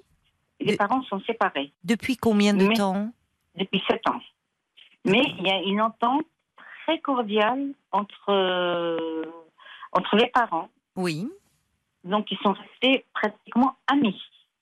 D'accord. Pas de conflit entre eux, ça a été une séparation à l'amiable. Oui. Et ils font tout dans l'intérêt des enfants. D'accord. Alors comment réagissent-ils euh, justement les, les parents? Est-ce Le père ne le voit pas. Le père ne le sent pas. Il dit non, non, il n'y a rien. Euh, mais la maman, si, si, si, elle se rend compte maintenant. C'est votre fille, la maman? Oui, c'est ma Oui. Mais alors, quand vous dites que le père euh, ne le voit pas, c'est-à-dire que est-ce parce que quand il est avec son père, il est moins devant les écrans ou est-ce que Ah le bah non, non, non, il est. euh, ma fille est très active, Oui. très active, donc elle le pousse à sortir, à, à aller courir, à faire des choses. Par contre, le papa, il est plus écran. Ah, lui-même, d'accord. Euh, D'accord. écran télé, hein, c'est pas écran. euh, Oui, d'accord. Il Ouais, est, ouais, mais enfin, ouais. il est beaucoup devant la Plus- télé, donc plus au fond, sédentaire, très sédentaire. d'accord. Oui, donc au fond, ça ne n'est pas particulièrement inquiet de Ça- voir son fils devant Voilà. les écrans. Pas du tout. Mais alors, est-ce que votre fille, euh, chez, chez qui vit-il le plus souvent? Euh, c'est garde partagée, très équilibrée. D'accord. Est-ce que euh, alors on va, je vais vous poser les questions par rapport à votre fille puisque vous êtes la grand-mère maternelle et que semble-t-il c'est elle qui s'inquiète davantage de, de de cette situation. Est-ce qu'elle a constaté que euh, finalement ça ça altère euh, son sommeil, peut-être son appétit? Est-ce que ce que je veux dire par là Oui. Oui. Pas du tout. Ah non, non, non. non. Euh, non, non, non. Il ne rate pas ses repas, il rate pas ses. Non, non, non, non. Il Pardon, j'ai pas compris. J'ai pas Il ne compris. rate pas ses repas, il mange normalement. Bon, ça c'est important Mhm. déjà parce que parfois euh, euh, il peut y avoir une addiction aux écrans qui fait que euh, ils sont dans des les ados, les jeunes adultes sont dans des rythmes complètement inversés. Ils jouent toute la nuit et donc ils peuvent pas se lever pour aller en cours le matin. Vous voyez par exemple. Non, non. Non. Il, a, il a un réveil pour aller manger. Hein. Euh, 16 heures, c'est son goûter. euh, même s'il a mangé à 15 heures, à 16 heures, il prend le goûter. Il n'a pas perdu l'appétit. Il prend le goûter encore comme un petit. Bon, ben c'est Voilà. bien. Ça Ah, c'est oui, déjà. voilà. C'est déjà, c'est déjà bon signe. D'accord. Euh, donc, il n'a jamais eu beaucoup d'amis, votre petit-fils? Je ne sais pas si réellement avoir des... il a un copain d'enfance. De temps Mhm. en temps, euh, ils passent des vacances une semaine ensemble. Oui, Mais ils sont tous les deux pareils, chacun de son côté avec son écran. d'accord. Vous savez à quoi il joue C'est des, des, des jeux en, en réseau? Il est en lien non, avec non, des jeux, non, non, des jeux pour eux tout seuls. Chacun, euh, parfois quand ils sont ensemble à deux ou trois, mais pas des jeux, par exemple. euh, sincèrement, je ne sais pas. Je ne suis pas, pas. capable de répondre à la question. D'accord. Oui, non, mais je comprends. Il faut euh, peut-être, peut-être que votre fille euh, c'est euh, un peu, puisque finalement, il n'est pas opposant, il est plutôt gentil. Il est bon. Alors, alors, vous me dites qu'il est en maths sup. C'est, euh, c'est une pression euh, considérable, là, maths sup. C'est vraiment. Non, c'est pas la question de parce qu'il a les capacités. A Oui, oui, oui, il a les capacités. J'imagine que c'est un brillant élève. Brillant élève euh, mais quand on arrive à maths sup, on se confronte à des gens aussi brillants que soi. Et où il y a quand même une pression et une compétition. Et donc, est-ce qu'il a. Vous semblez dire que c'est pendant le Covid. Alors, ça veut dire que le Covid, il était encore euh, lycéen? Lycéen, ça s'est accentué au Ah. moment du Covid. D'accord. Mais Oui. bien avant, il était déjà, euh, même petit, Oui. euh, il passait des heures et des heures sur son téléphone. Mais alors, petit, euh, chez un enfant, c'est plus facile à réguler. Parce qu'un enfant, on peut limiter le, le, le temps euh, des écrans. Les parents euh, enfin, Oui. sont, peuvent proposer des activités, peuvent à un moment prendre les écrans ou donner des heures bien précises. Donc, est-ce que finalement, déjà tout petit, n'ayant pas trop d'amis, euh, les écrans euh, compensaient un peu cela? Ben, C'est-à-dire qu'il est tellement écran. Ah oui, il, mais il enfin, était capable, les parents limitaient, oui. mais ils savaient débloquer. Ah oui, mais enfin, chez un enfant de 6 ans, à un moment, il y a quand même un Non, non, contrôle parental. Non, non, non, 6 ans, non. Parce qu'à 6 ans, c'était plus les consoles, c'était pas le téléphone. Oui. Mais c'était c'était les consoles. C'était des heures, des heures et des heures de consoles. Alors, ça, donc, euh, ça dure, euh, oui, ben, ça fait plus d'un an, si vous me dites que ça s'est accentué euh, pendant la, la- la- la période de la pandémie. Euh, Comment réagit sa mère? Puisque vous me dites que le père, lui, ne, bien qu'étant présent pour son fils, euh, banalise un peu les choses. Voilà, banalise beaucoup. Parce que si vous voulez la difficulté, je vous pose toutes ces questions, Nadia, parce que euh, il faut voir ce qui relève d'un comportement euh, qu'ont euh, beaucoup d'adolescents. Enfin, je crois qu'ils sont, il y, a- des chiffres, je crois qu'ils sont plus de, de, de, de 90% à être sur les écrans, mais où finalement il y a quelque chose un peu de ludique pour la grande majorité d'entre eux, où ils décompressent justement du rythme scolaire, un peu du stress, mais ça ne les empêche pas d'avoir une vie euh, sociale, d'avoir des amis, d'avoir d'autres activités. Euh, J'essaye de, voir ce qui relève finalement de quelque chose qu'on retrouve chez beaucoup de jeunes, de ce qui relève d'une addiction. En fait, ce qui caractérise l'addiction, c'est qu'à un moment, euh, les écrans occupent toute la place au détriment euh, de de la vie euh, de la vie sociale, euh, de la vie scolaire ou universitaire, euh, des d'autres activités, d'autres centres d'intérêt. Vous voyez, c'est ça qui fait qu'à un moment on peut dire que ça devient problématique. Est-ce que Je vous considérez autre exemple. Oui. Je vais prendre un autre exemple. Pendant des années, avant la séparation de, de- des parents, de ses parents, Oui. on prenait une période, une semaine de vacances, je, toute la famille ensemble. D'accord. Et Oui. c'était au bord de la mer. Oui. Donc on était sur une crique très presque privative. Mhm. Tous on se baignait, on faisait des, on nageait pendant des. Lui, il est assis, Il est assis sur la plage? voilà, avec son téléphone. Mais il avait quel âge à ce moment-là Environ? Bon, je- Enfant, 15 ans, adolescent? 14, 15, 14. Oui. Et, et quand vous l'appeliez un peu pour le solliciter, pour venir euh, avec vous Non, ça, ça, ça le vexe. Enfin, j'étais la seule à, à essayer de le stimuler. Bon, après, bon, je suis la grand-mère, donc euh, j'avais pas trop envie, comme dit, c'est de occuper de ses oignons. Eh oui, je comprends. euh, je comprends, Voilà, c'est donc, difficile. mais, mais moi, ça me. oui, ça me oui, je, mais je comprends. Oui, et les parents, euh, ça ne les choquait pas plus que ça? Ben non. Non. Et oui, alors ça compte aussi l'environnement euh, familial, parce que vous me dites qu'au fond, il a un père qui est lui-même qui passe beaucoup de temps euh, devant la télévision et qui au fond ne voit pas trop le problème euh, avec son fils. Si ce n'est qu'il n'est pas inquiet, vous me dites que il y a une, enfin les résultats scolaires s'en ressentent. C'est C'est là où le père réagit, devant les résultats scolaires, c'est tout. Là où, où il essaie de lui faire la leçon, il dit oui. Il ne va pas dire non. Oui, euh, il a- tout compris, il a tout saisi, mais malheureusement, c'est- l'an dernier, c'était comme ça, et ça rebelote cette année. Mhm. Il a Alors- repassé pas mal de modules. hein. D'accord. Et il ne, il a un projet euh, que- puisque là vous me dites il est, il est en maths sup. Il a, qu'est-ce qu'il veut faire euh, plus tard? Eh ben, justement, j'ai posé la question, c'est pas défini, c'est pas très défini. Ouais. D'accord. Bon. Parce que, alors, c'est vrai que la, période de la pandémie a considérablement euh, aggravé l'addiction aux écrans. hein.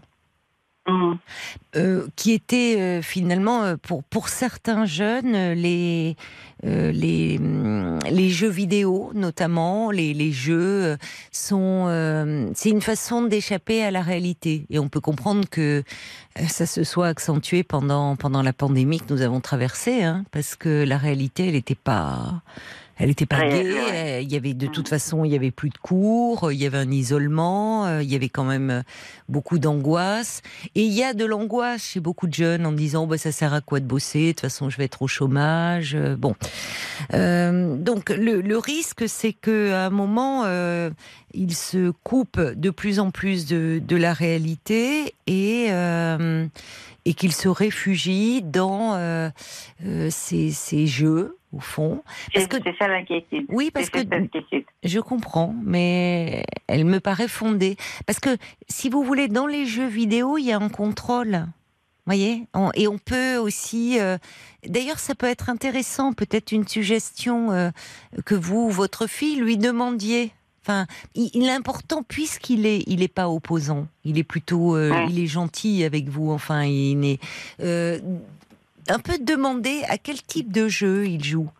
Parce que il y a des jeux où il y a hum, quelque chose, euh, une très forte symbolique, ou qui valorise le jeune. Voyez, où il se sent euh, presque utile, où il y a une mission, il y a des, parfois c'est des chevaliers, enfin, il y a quelque chose d'assez noble et comme un idéal au fond euh, que recherchent des jeunes et, et qui manque parfois cruellement malheureusement dans notre société. Alors si en plus il a une personnalité euh, un peu, enfin introvertie, ça, ça peut être un signe, euh, voyez, un peu euh, à risque. C'est-à-dire que les, les adolescents, les jeunes gens un peu timides, qui manquent de confiance en eux, qui sont introvertis, peuvent se réfugier dans cette réalité virtuelle, et particulièrement les garçons. C'est surtout cette inquiétude-là. Alors, est-ce que, que- là, oui, par rapport à, à notre discussion, sa maman va l'écouter en podcast.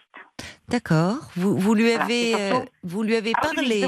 Elle était Ah oui, d'accord je avec votre Ah, appel. demandé son autorisation. Oui, vous avez très bien fait. J'ai Oui. demandé son autorisation. Parce Oui. que elle, bon, euh, avec ses horaires, etc., j'ai dit, moi, je, je peux veiller et je peux. euh, Je comprends. voilà. Oui. Et comme ça, les conseils que vous me donnerez, elle va les écouter. C'est bien, c'est bien. Vous avez bien fait alors. Alors moi, son autorisation. Oui, oui, vous avez très bien fait. Moi, je, je conseillerais euh, à cette euh, maman, donc à votre fille, euh, de peut-être dans un. Elle peut exprimer son inquiétude. hein. Ça peut s'exprimer. Vous voyez, surtout qu'il n'est pas dans l'agressivité. Et d'ailleurs, du quand bien même, mais euh, elle peut, euh, elle peut exprimer son inquiétude en disant que elle voit que finalement il passe beaucoup d'heures dans sa chambre, si je comprends bien, Des heures et des heures et des heures et des heures. des heures et des heures. Voilà, et que euh, au fond il a arrêté le basket, qu'il voit plus Il n'a pas beaucoup. repris d'activité. Il n'a pas repris d'activité. Il n'a pas Oui. repris les activités, donc euh, elle, elle peut lui dire euh, qu'elle est un peu inquiète pour lui parce que les, jeux, bon, c'est une façon de faire retomber la pression. Il y en a beaucoup quand on fait de, hautes études comme il fait. Euh, ça peut être une façon euh, de, se détendre, euh, de. Mais finalement, quand les jeux occupent toute la place, ça devient problématique. Parce qu'à 19 ans, on a besoin de relations avec les autres, on a besoin pour décompresser, c'est il a besoin de décompresser et il a trouvé ce moyen-là, mais aussi peut-être de faire des activités en lien avec d'autres. Et derrière, en fait, euh, ce qui pourrait ressembler à une addiction au, aux jeux vidéo, il y a quelque chose de commun euh, à hum, un peu toutes les addictions, que ce soit l'alcool, le- les Mhm. drogues, euh, le, le- le travail, euh, euh, l'argent. Il y a, il y a, au fond une façon de, de fuir des difficultés. D'accord. Alors, je ne sais pas, hein, je, je ne me permets pas, je ne, je n'ai, je n'ai pas rencontré, je ne connais pas votre petit-fils. J'écoute Oui. ce que vous me dites, donc je me permettrai pas de, de dire ce qu'il en est. Mais parfois, euh, euh, chez les jeunes gens, on peut trouver, euh, ben, je vous disais, des, des gens, des jeunes un peu timides, qui manquent de confiance en eux, qui peuvent avoir des troubles phobiques ou un peu dépressifs. Et c'est une façon de, de fuir en fait ce mal-être. Alors, ça, c'est pas euh, les parents qui peuvent faire quelque chose là-dessus, mais ils peuvent exprimer leur inquiétude. Et pas seulement par rapport aux résultats scolaires, même si cela en fait partie. Oui, c'est bon. C'est pas, pas le, le bon souci. Il a 19 ans, il a toute la vie devant lui. euh, Oui, mais ça serait, ça serait dommage. Et vous avez raison de réagir comme ça. C'est vrai qu'à 19 ans, euh, ça c'est bien euh, une parole de grand-mère, de, de sagesse. Euh, on a toute la vie devant soi, mais c'est dommage aussi de se gâcher quand on a un potentiel. voilà, exactement. Mais peut-être quand il était enfant, euh, est-ce que déjà il avait un peu de mal à se lier avec les autres? À l'école? Ou est-ce qu'il a eu du mal à se faire des amis? Il avait quelques amis. Non, non, non. Il avait, Non, il avait des amis, les amis. il avait les amis du basket. euh, non, non. D'accord, oui, il y avait le basket. Voilà. Et Par pour- exemple, et- quand c'est 18, c'est Oui. 18 ans, euh, ses parents voulaient lui faire une fête, et ben, lui offre, il a invité trois ou quatre copains pour une bouteille de coca, et puis c'est tout. Il ne voyait pas l'intérêt de faire une grande fête. Hum. Euh, c'est pas le garçon qui va aller sortir, tiens, euh, alors que les parents, euh, surtout ma fille, elle le pousse à aller Hum, sortir, à faire. Oui. voilà. Et même sa sœur qui a, qui a l'âge de 14 ans, elle lui dit, Ah, moi, si j'avais des- mes 18 ans, ben, j'aurais fait ceci, ceci, cela, je comprends Ah pas oui. que tu ne fasses pas. Il a une sœur, Voilà. oui, j'allais, je, je vous ai pas posé la question, Oui, je le pensais enfant unique. Non, il a une sœur. Non, non, non, non, non, il a sa sœur, sa sœur, elle est. euh, Elle a des amis, elle sort, elle comprend pas qu'il reste des heures dans sa chambre voilà, euh, sur les écrans. D'ailleurs, à chaque fois, elle lui dit euh, On te voit que pour manger. Oui. Est-ce qu'il a déjà été amoureux ou à votre connaissance Est-ce que J'ai l'impression que non. Ouais. Ben, il avait dit l'an dernier, il avait une copine et finalement, non, euh, elle avait quelqu'un d'autre, mais Hmm. euh, il a dit à la rigolade. C'est-à-dire que faisait pas quelqu'un qui a été euh, un échec amoureux ou quoi que ce soit. Oui, il lui oui. disait, non, non, voilà, c'est la fille qui l'intéressait. Finalement, elle avait un copain et puis c'est tout. Mais actuellement, j'ai pas l'impression qu'il euh, Hmm. Une copine ou quoi que ce soit. Non, non, C'est pourtant un peu douloureux, quelqu'un qui nous intéresse et qui est déjà pris. On le dit parfois, la- comme vous dites, euh, le- la dérision peut masquer euh, quelque chose de, de- de- de plus triste. Sais, oui, mais Il parle peu au fond de lui. très peu. Oui. Bon, en même temps, les garçons de cet âge-là, euh, en général, sont, beaucoup plus intériorisés dans leurs émotions. Mais si vous voulez, le, fait que ça se soit accentué pendant la pandémie, euh, qu'il ait cette personnalité un peu introvertie, euh, bon, le, fait qu'il... Alors, il y a eu ce, semestre qu'il a abandonné, mais en même temps, c'est maths sup, c'est très... Enfin, c'est costaud, hein. Mais... Bon, un bon point quand même, c'est que semble-t-il, il joue pas toute la nuit et il en est pas à oublier de s'alimenter, quoi. Donc ça, c'est Oui. plutôt positif. Mais comme euh, il a, euh, au fond, sa vie s'est quand même rétrécie. Il y a les cours et puis il y a les, il y a les écrans. euh, et qu'il a désinvesti les autres activités, euh, je pense qu'il faut quand même l'aider un peu à, à, à retrouver À le, inter- à limiter, à retrouver le chemin de l'extérieur. Et ça peut Et se c'est- dire parce que s'il est vraiment, s'il y a quelque chose de l'ordre, quand on est dans dans la dépendance, on peut pas se contrôler soi-même Oui. parce que finalement il y a quelque chose, on en a besoin, on en ressent le besoin en tout cas. Donc euh, je pense que il serait important que que votre fille lui parle parce qu'il est toujours un euh, Enfin, c'est primordial de, euh, de de privilégier le dialogue Euh, et en disant, écoute, moi, je suis quand même préoccupée. Alors, ce qui m'ennuie un peu, c'est que le père, lui, euh, minimise cela. Il faudrait quand même qu'elle arrive à, à dire euh, non, il y a quelque chose, il s'isole, voyez, qui, qui, parce que si- sinon, si- ça va être contre-productif. Si sa mère fait part de son inquiétude, mais que le père de l'autre côté dit oh ta mère s'inquiète pour rien, voyez, ça. Faudrait Oui, quand même qu'il y ait une cohérence entre deux. Elle pourrait euh, demander euh, déjà, enfin, dire écoute, moi je te propose, euh, au fond, souvent le, le problème avec la dépendance, c'est qu'est-ce qui se passerait au fond si pendant 24 heures, euh, 48 heures, il jouait plus? Dans quel état serait-il? Il a déjà essayé? Chez moi, chez moi, quand tu viens chez moi, Hmm donc on, on fait un pacte. Je lui dis, pas de téléphone aujourd'hui. Hmm. Il m'a écouté, mais bon, cette année, non. Parce que cette année, il avait fait un, un job d'été, un job d'animateur. euh, donc, Ah, euh, mais c'est bien ça. Vous me l'aviez voilà, pas dit. mais- Donc il a travaillé cet été, en plus animateur. euh, voilà, pour des, des jeux. C'est pour des jeux, pour présenter des jeux sur toutes les plages, etc. D'accord, mais c'est bien. Mais euh, il ne logeait pas chez ses parents, donc il était en dehors parce qu'il s'était Ah, mais c'est endroit formidable ça. Donc il- été, il a fait des choses. revenu. Oui, Mais dès qu'il est revenu, oui. Donc, euh, Oui, mais alors ce qui est plutôt positif, enfin c'est même très positif, c'est que cet été, il n'est pas resté enfermé dans sa chambre. Il a, il a rencontré, il a eu une activité salariée. Il était animateur, donc il faut quand même être sur le devant de la scène. Ça, c'est plutôt positif.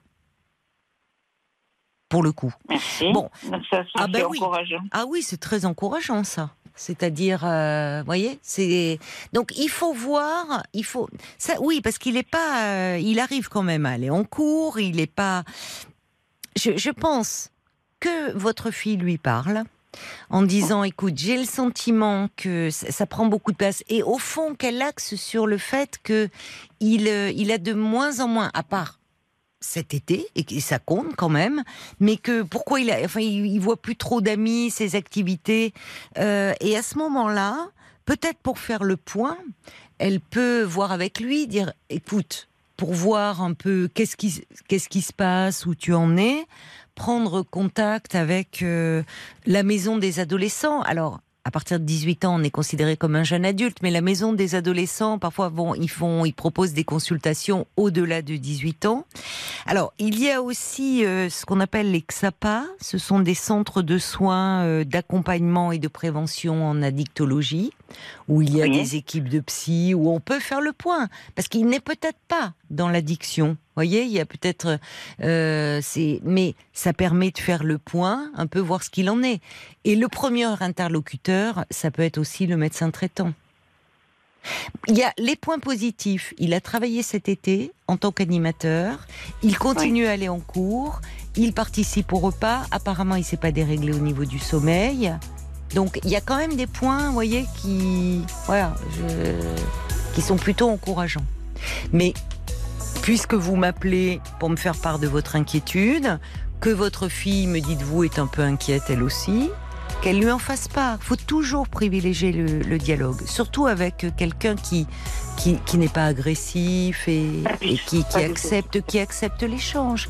Donc c'est peut-être un moment un peu particulier, parce que quand vous me dites ça s'est accentué pendant la pandémie, pour le coup, chez beaucoup de jeunes, vous voyez?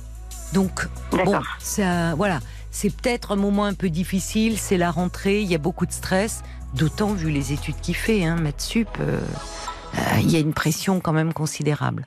Donc, à voir, voilà, et ne pas hésiter à prendre un avis si euh, il y a une inquiétude. Qui, elle pourrait euh, peut-être être rassurée comme cela, éventuellement, voyez? Ou euh, peut-être lui, ça pourrait lui faire du bien, prendre confiance en lui. Voilà. Mais en tout cas, merci infiniment. Bah, c'est moi. Alors, c'est moi qui vous remercie infiniment parce que vous êtes très pertinente et je vous dis, je vous avais appelé il y a 13 ans de ça. Ah, d'accord. Voilà, pour euh, un souci Oui. pour ma fille, Oui. euh, une autre fille. Et vraiment, vous m'avez aidé énormément. Vous m'avez donné des conseils. Et c'est pour ça que je ne jure que par vous. Oh, bah écoutez, vous êtes Et adorable. merci infiniment. Merci à vous, Nadia. Et puis, j'espère que voilà, l'écoute du podcast va aider euh, votre fille. Merci beaucoup Merci de beaucoup. votre confiance. Je vous embrasse. Je- Au revoir. Au revoir. Caroline Dublanche sur RTL. Parlons-nous. RTL. Jusqu'à une heure, parlons-nous. Caroline Dublanche sur RTL. Nous sommes à vos côtés le dimanche soir aussi, de 23h à 1h. L'antenne de RTL est à vous au 09 69 39 10 11. Nous avons hâte de vous entendre.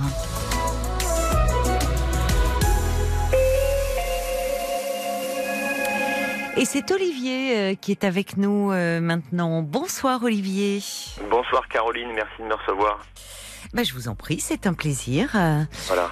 Alors, je crois que vous voulez me, me parler là de, de quelque chose qui, qui s'est passé euh, récemment et, voilà, et qui vous tourmente beaucoup. Tout à fait, c'est euh, une histoire, une belle histoire, quelque chose qui aurait pu être une belle histoire sentimentale qui malheureusement euh, s'est arrêtée euh, à mon corps défendant, on va dire, et qui est symptomatique de, de- de quelque chose euh, voilà, qui, qui a tendance à se reproduire. Ah, Et euh, j'ai, on va dire que j'ai un certain talent pour détruire les belles histoires que je vis Ouais. à cause d'un, Oui. manque de confiance Oui. chronique, on va dire ça comme ça. Oui. Bon, Voilà. c'est important. Alors, on va, vous allez me- m'expliquer ce qui s'est passé. Bien sûr. Mais le fait que vous me parliez de cela en préambule, Olivier, euh, c'est c'est déjà important pour euh, pour la suite. Oui, Parce que c'est important d'avoir conscience de Oui, déjà et- qu'il y a quelque chose qui est en vous. Vous me parlez de ce manque de confiance chronique qui vous amène à, à saboter vos histoires. Mais euh, racontez-moi ce qui s'est passé. Voilà, donc euh, je, je vivais, parce qu'il faut parler au, au passé aujourd'hui, depuis plusieurs, je vivais depuis plusieurs mois une, une, une histoire donc avec une personne que, que j'avais rencontrée donc euh, autour du mois d'avril. Oui. Euh, ça, ça se passait très bien, très très bien, voilà, vraiment à, à Oui. tout point de vue, euh, vraiment euh, une même vision des choses, euh, vraiment le, le regard tourné vers, euh, vers la même direction, des expériences passées similaires. Euh, voilà, vraiment une sorte de, de double, de jumeaux un peu, si on peut dire, de jumelles d'ailleurs en l'occurrence. Euh, vraiment, euh, c'était même assez troublant euh, les similitudes euh, de, de, de- de- d'événements, d'expériences passées euh, de vie, et, euh, et donc une histoire qui se qui se déroulait très bien et qui s'est interrompue euh, brutalement il y a quelques jours. euh, je vais dire à cause d'un événement que j'ai que j'ai provoqué. Et, euh, Qu'est-ce qui s'est passé? Ça, démarre tout simplement par, euh, par quelque chose de, de totalement anodin. Euh, mon ami, euh, on, on échange, euh, on habite à une certaine distance l'un de l'autre, on échange donc régulièrement tous les jours, se voyant pas tous les jours, on échange au téléphone, des messages, des choses comme ça. Et, et un soir, mon ami m'envoie un message en me disant si tu peux m'appeler avant 20h15, j'ai une ancienne collègue qui vient déjeuner, qui vient dîner. Voilà. Bon, Mhm, je trouvais ça un peu, un peu étrange en pleine semaine, voilà. Et, euh, et donc euh, j'a- j'appelle mon amie et elle me dit voilà j'ai une collègue que j'ai eue au téléphone que j'ai pas vue depuis longtemps, euh, elle vient elle vient dîner à la maison. euh, donc euh, donc voilà donc je préfère que tu m'appelles maintenant et je, je saurais pas dire pourquoi euh, je me suis enfin je me suis trouvé englouti dans un abîme de doute et c'est comme si une lumière rouge s'était allumée au- dans, dans mon esprit et ça m'a enfin je sais même pas comment dire. J'ai trouvé ça étrange et bizarre quoi. Alors qu'en soi ça a rien de Non. de, de- de particulier hormis le fait que c'est pas dans le sens habituel des choses euh, co- comme on les elle, elle les faisait. Et j'ai trouvé ça un peu bizarre quoi. Et ça m'a le fait de devoir appeler avant une certaine heure euh, en creux le message c'était un petit peu parce qu'après je serais plus disponible alors qu'on était en pleine semaine qu'elle se lève assez tôt le matin pour aller travailler etc Donc, j'ai Ah, mais elle aurait pu vous dire de, enfin, ou ne pas appeler du tout. En même oui, temps, oui, elle c'est- vrai aussi, mais bon, j'ai trouvé ça un peu étrange, donc bon, on a. Donc on a- vous vous êtes fait un peu un je scénario dans votre to- tête. Voilà, je me suis fait totalement un film, euh, Mhm. voilà. Et, Quel genre de film? Bah, quel genre de film? Je, je, je me suis dit, en fait, je sais pas, euh, elle sort ou. euh, bon, elle a- c'est- une personne qui a des activités euh, euh, associatives dans le milieu de la danse. Mhm. Et euh, bon, je me suis dit peut-être qu'il y a une soirée de danse qui est organisée parce qu'il y en avait une qui avait été annulée quelques jours avant et elle veut pas me le dire ou je, je sais pas. Quel, je, je je sais même pas. C'est impalpable, mais euh, Oui, un peu irrationnel, quoi, voilà, finalement. un- un- vous un êtes sentiment euh, de- de angoissé. euh, ouais. un, un sentiment de, de je sais, c'est- totalement excessif, mais je me suis senti trahi quasiment parce que je me suis dit, elle me raconte n'importe quoi parce qu'elle sort, elle va voir quelqu'un d'autre, elle fait ceci, elle fait cela, alors que il y, avait aucune. euh, Enfin, quelques jours avant, euh, on parlait de faire des projets euh, sur du moyen terme, euh, etc. Donc quelque chose, un, doute qui m'a pris euh, totalement. euh, euh, vraiment, j'ai été cueilli. Enfin voilà quoi. Mhm. Et, et ça a été à tel point que, bah, en sortant du travail le soir, je suis passé devant chez elle. Oui. Voilà. Ce même soir. Oui, oui, le soir, le Oui, soir même. Voilà. D'accord. Une heure après. Et bah, après, on, on voit que ce qu'on veut voir, mais j'ai Mm. eu l'impression qu'il n'y avait pas de lumière dans la maison, comme si elle n'était pas là, alors que sa voiture était là. Et euh, voilà, donc ça, n'a fait que encore accentuer euh, ce, ce, doute. Euh, je suis rentré chez moi, etc. Et euh, euh, un long moment après, je suis reparti, je suis retourné devant chez elle, euh, où il y avait toujours, à mon sens, pas de lumière dans la maison.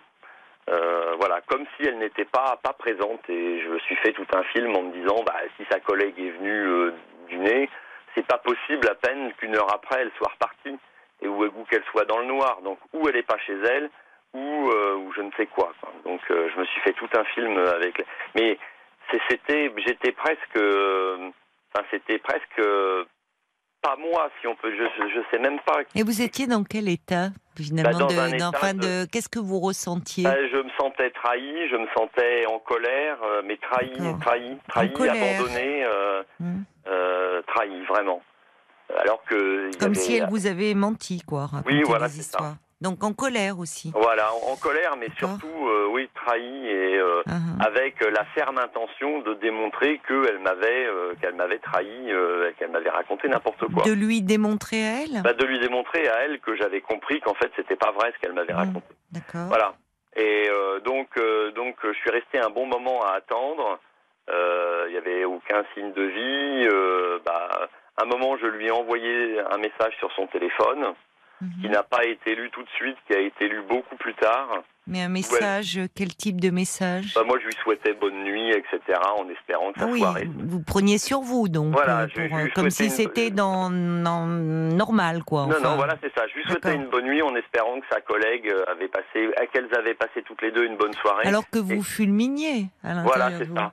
Et, le détail, c'est qu'elle m'avait quelques jours avant demandé une recette de cuisine. Oui. Et le soir au téléphone, elle m'avait dit qu'elle allait faire cette recette-là, elle allait essayer avec sa collègue, Mhm. son ex-collègue. Et donc je lui disais, bah, j'espère que ta collègue a apprécié euh, la recette euh, que, Mhm. tu lui as faite. Mais vous étiez toujours devant chez elle? Voilà, c'est ça, ouais. Mais vous avez Et, euh, passé la nuit dans la voiture Non, j'ai pas passé la nuit, je suis resté longtemps. Et le, le message a été lu à peu près une demi-heure après, Oui. euh, où elle me répondait euh, Je te remercie, je te souhaite une très bonne nuit, etc. euh, je t'aime, etc. Ah et moi, j'étais toujours devant la maison, sans lumière.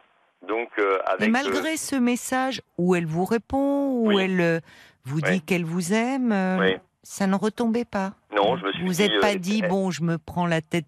Enfin, qu'est-ce qui m'a pris J'étais très partagé, mais je me disais aussi, euh, je me disais, je me monte la tête, effectivement, mais je me disais, ça se trouve, elle est partie à une soirée de danse ou ailleurs, etc. Euh, elle a pris son sac à main à un moment, elle me répond comme ça, elle repose son téléphone dans son sac à main. Oui, mais elle vous répond. Enfin, Oui, oui, mais euh, me répondre dans le sens où elle fait autre chose. Elle me répond d'une certaine façon pour donner le change, et puis après elle retourne à ses activités. Et, et donc, euh, donc voilà, donc ça s'est arrêté euh, là le soir, et je suis allé la voir le lendemain, le lendemain matin, et euh, donc euh, on s'est on s'est retrouvés et euh, euh, je lui ai demandé comment s'était passée sa soirée. Elle m'a dit bah très bien, etc. C'était pas mal Et je lui ai dit bah écoute, je vais te parler de ma soirée à moi. Et elle me dit ah bon mais qu'est-ce qui s'est passé? Bah je lui dis bah écoute tu vois le message que tu m'as envoyé hier soir, je me suis senti vraiment euh, euh, rejeté euh, et puis j'ai trouvé ça très bizarre. Euh, Enfin je lui ai tout tout déballé. Je lui ai tout déballé que en gros euh, je croyais pas à ce qu'elle m'avait ce qu'elle m'avait dit quoi qu'elle m'avait euh, m'avait raconté un bobard. Donc euh, il y avait plusieurs possibilités où elle n'était pas chez elle, ou alors elle était chez elle mais toute seule dans le noir. Enfin, il y avait quelque chose de bizarre où je comprenais pas que sa collègue, soi-disant, était venue et puis était repartie aussi vite, et que c'était pas logique Mhm. que euh, euh, quelqu'un qui vient d'arriver pour dîner une heure après est reparti. Donc il y avait quelque chose qui elle, elle- elle a dû tomber des nues de savoir Bah, elle tombée- vous oui, étiez je devant chez elle. Enfin, Euh, si, non, j'ai pas, je me suis pas. Je lui ai dit Ah oui. que j'étais passé. Je lui ai dit que j'avais eu un, un gros doute et que, en sortant du travail, j'étais passé devant chez elle. Elle me dit mais fallait t'arrêter à ce moment-là. Je dis bah non, je n'allais pas Bah m'arrêter oui. parce que si effectivement tu étais avec ta collègue, je serais passé pour un idiot un peu. Et n'ayant pas été convié, euh, de toute façon, ça aurait fait encore plus bizarre. Et euh, je lui dis ce qui est encore plus bizarre, c'est que là, je vois que dans ton évier, il n'y a qu'une seule assiette. Enfin, je sais pas, je comprends pas. Et là, elle est totalement euh, tombée des nues en me disant mais je, je comprends pas, je comprends pas ce que tu me dis, je comprends pas ce que tu me fais. Euh, ma collègue Ouais. était là, elle avait un de ses enfants qui était malade, donc elle est repartie assez rapidement. Mm. Je, je, je, je- voilà. Et donc elle était complètement, euh, enfin bref. Et euh, choquée les- les deux- certainement. voilà, comment? Choquée certainement. Oui, choquée. Elle m'a dit mais euh, qu'est-ce que ça veut dire euh, Bah oui. enfin, voilà quoi. Parce que donc, finalement, c'est où, où vous lui faisiez une scène de jalousie. Enfin, vous Oui, la mettez en accusation, euh, euh, voilà, qu'elle vous euh. Et, et- et quand, quand je suis arrivé chez Mm. elle, euh, pendant un bon moment, je me suis dit, mais. Et, et en fait, je lui ai déballé tout ça parce que. euh, euh, alors que je savais que ça allait être la catastrophe. Et, je me suis, enfin, c'est- fou. Mais hein. sur quel, euh, dans quel état d'esprit euh, vous étiez? Vous étiez en colère quand vous êtes arrivé Oui, chez elle? j'étais Oui, en La colère colère, était toujours là. Oui, la, co- la D'accord. colère, mais Le sentiment euh, de trahison, quoi, qu'elle se fichait de vous. froide et, Mmh, euh, et un peu, un peu le- le- le- l'envie de, de lui, de un peu une certaine façon de lui dire, je sais que tu m'as menti. Tu m'as pris prouve pour un imbécile, Voilà, je et te je te prouve prouve. que tu m'as C'est pris ça, pour un c'est pas rien. C'est déjà, Voilà. au fond, elle était fautive. Et, Et, vous lui euh, prouviez que en, en euh, temps, vous cherchiez temps, à lui je- prouver que euh, Voilà. vous saviez qu'elle se fichait de vous. Vous étiez Et dans une temps, démarche très que ça allait être construite. catastrophique. Je me rendais compte, je savais que ça allait être catastrophique, que les, les Mm. conséquences allaient de toute façon être. mais je, je, c'est- c'était plus fort que moi d'une certaine façon. Et, euh, et donc euh, j'ai fini par repartir. On est resté là-dessus. Elle était complètement, euh, enfin, elle était effondrée quoi d'une certaine façon. Et euh, bon, ensuite dans le, les jours suivants, il y a eu des échanges de messages, etc., où elle me disait qu'elle se, elle était très en colère, que euh, ce que j'avais fait était très intrusif, etc., que elle comprenait pas ce qui s'était passé, que tout se passait très bien jusqu'à maintenant entre nous, euh, euh, qu'elle avait été naïve de croire que tout se passait bien, etc., etc. Et euh, bon, il y a eu, on avait convenu de, de, de, de se parler dans le week-end pour essayer de remettre un peu les choses à plat. Mais euh, moi, me sentant un peu euh, euh, ayant allumé l'incendie, j'ai essayé d'éteindre l'incendie après en expliquant, euh, justifiant un peu les choses, ce que j'avais ressenti, etc. Et plus j'essayais de me justifier, plus ça ne faisait que empirer les choses. Et, et à un moment, bah, je n'ai eu pour seule réponse que le silence. Mm. Et j'ai fini par lui dire, je comprends pas, j'essaye de t'expliquer des choses, et toi, la seule chose que tu me réponds, c'est que tu ne me réponds pas. Et euh, d'une certaine façon, ton silence est une réponse. Euh, et euh, et, euh, et j'ai fini par lui dire, mais d'un autre côté, euh, j'ai pas mis le feu à ta maison, j'ai tué personne, j'ai pas couché Bah, avec ta heureusement, meilleure amie. heureusement. Et- non, mais d'une façon de dire, c'est pas si grave que ça. Enfin, Et- elle se protège parce Voilà. qu'il y a quelque chose. euh, elle, Voilà. elle vous a vu sous un autre jour et qui l'a angoissé. C'est ce qu'elle m'a dit. C'est exactement C'est ce qu'elle vous a dit. Oui. Elle m'a, elle m'a dit, je, je, je ne reconnais, je, je ne, je ne reconnais pas l'homme dont je suis Bah, amoureux. elle vous voit, bah oui, elle vous voit comme un homme jaloux qui veut contrôler sa vie, qui vient regarder le nombre d'assiettes qu'il y a dans l'évier. Enfin, vous voyez, c'est angoissant. Et je, me rends compte de tout ça, mais sur le coup, j'ai été tellement pris dans une sorte de d'angoisse, d'abandon, de et, et pour pour clore un peu ce- cette histoire-là, Oui, ça s'est- oui. ça s'est ça s'est terminé que quand je lui ai dit que j'avais tué personne, etc. Elle m'a dit mais euh, tes, sarcasmes n'arrangent rien, euh, Mm. euh, tu deviens agressif, tu me fais penser à mon ex-compagnon euh, qui m'a violenté, euh, tu me fais peur. Ah, Et euh, de toute façon, si c'est pour se séparer dans un an ou deux ou quoi que ce soit, autant se séparer maintenant. Voilà. Et ça s'est arrêté comme ça. Oui. Elle a eu peur, en fait. Ça Voilà. l'a, ça l'a renvoyé à une histoire que- aussi euh, traumatique je avec lui ai son dit. Je lui ai ex. dit là, tu parles de quelqu'un d'autre, tu parles pas de moi. Tu parles de Elle parle d'elle, en fait, hein, aussi. Oui. Elle Et- parle de et- sa et peur. De, son, ex- de son Elle ex-compagnon. parle et de sa sa peur. peur. Voilà. C'est ça. Et moi, pour autant, euh, j'estime ne pas. euh, Enfin, je l'ai pas violenté euh, physiquement. J'ai pas. Enfin, ça n'avait rien à voir. je- oui, bah, en fait, Voilà. le- forcément, le, tout d'un coup, le, le, le fait, c'est au-delà de mettre en doute sa parole. Vous avez, vous le dites, c'est irrationnel, mais semble-t-il, c'est quelque chose qui, vous, vous- ce qui est intéressant, Olivier, c'est que vous m'avez dit, euh, je m'aperçois que je, j'ai un talent pour détruire les histoires Oui, sentimentales, que quelque chose qui se répète. Oui, Oui. c'est ça. Dans d'autres histoires, c'est-à-dire qu'alors que vous étiez, euh, euh, me dites-vous, c'était un peu comme un double, donc vous vous sentiez très en fusion. Oui, à et à un moment, il y a quelque chose comme ça qui a a éveillé vos soupçons, enfin une C'est crainte. il y, a, il y a toujours un moment, il y a quelque chose, une sorte, il y a, il y a un petit caillou sur le chemin qui, euh, qui fait ressortir, euh, et je me dis, là, il y a quelque chose de pas clair.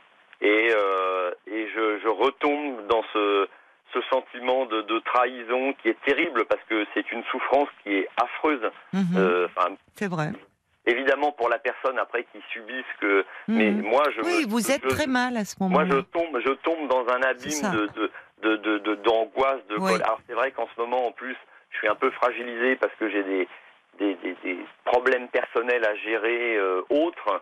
et c'est ce que j'ai essayé de lui expliquer pour me justifier que Mhm. voilà, j'avais eu un moment de un moment de, de flip, on va dire ça comme ça, et que c'était pas du tout. euh, mais bon, malheureusement, euh, ça n'a rien changé. Et voilà, une femme qui vous dit qu'elle a peur de vous, bah, malheureusement, c'est c'est Ouais, terminé. Donc ça s'est Bah, terminé. parce que- qu'elle a ce, Voilà. elle a ce passif aussi avec. voilà, euh, voilà, elle est- ça- quand, quand j'ai Donc ça, que- effectivement, ça, euh, c'est pas sur le même plan, mais malheureusement pour elle, ça a réveillé euh, euh, une relation Bien sûr. extrêmement douloureuse. Et ça, malheureusement, vous n'y pouvez rien.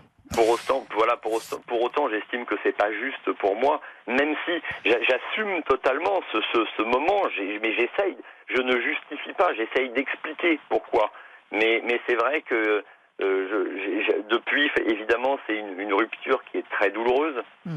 J'imagine pour elle, mais aussi pour moi, parce qu'en Mm. plus je suis à l'origine de, de cette chose-là. Et je me dis, mais c'est pas possible. C'est, c'est- je, enfin, je- moi, je- je- Mm. j'ai l'impression que quelque part, c'est une sorte de suicide euh, euh, sentimental.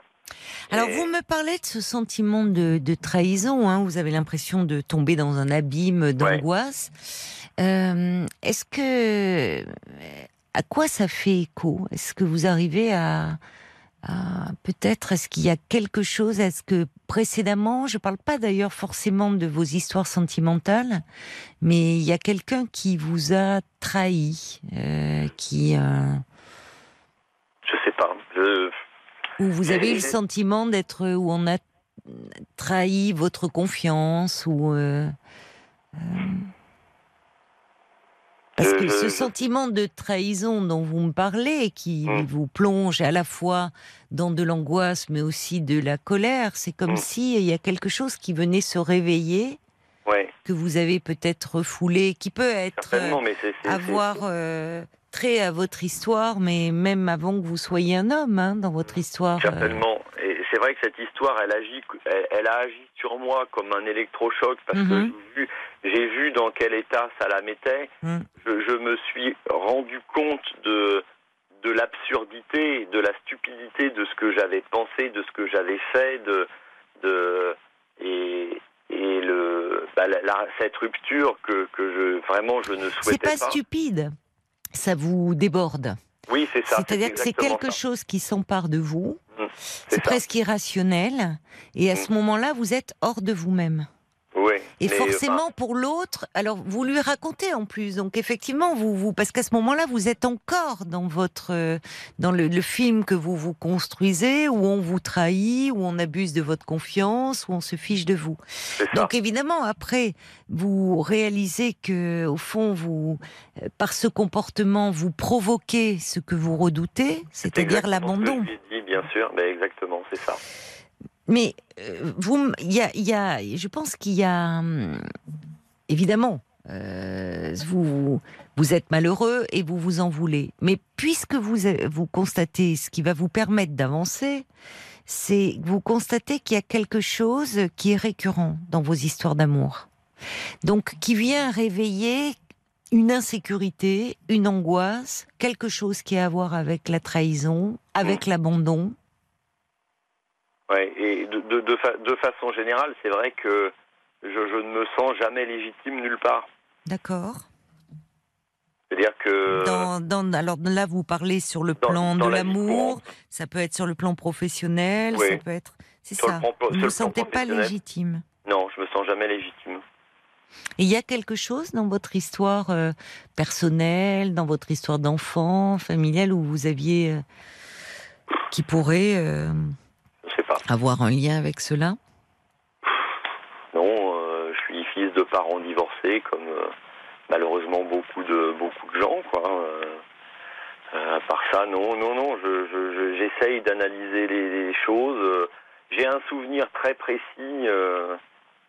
étant enfant, je sais pas. J'essaye hein, d'analyser justement Mhm. les choses depuis de- depuis ce, ce- ce- ce- ce malheureux, enfin, ce- ce- cet épisode euh, dramatique.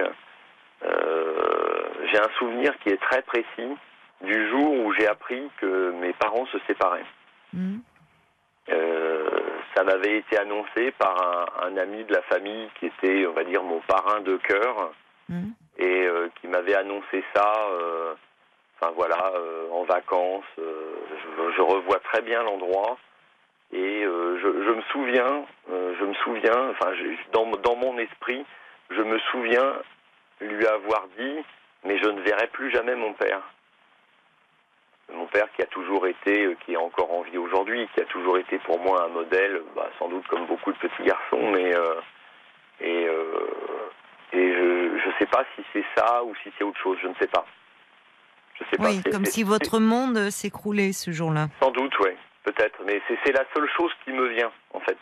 Et vous avez euh, votre père qui était votre modèle, vous avez continué à le voir après la Oui, oui, bien sûr, évidemment. Après, euh, évidemment, bah, dans les dans toutes les séparations, euh, avec un tiers, si on veut dire, si on peut dire une tierce personne qui rentre un peu dans, le- dans le couple qui, qui, qui se sépare.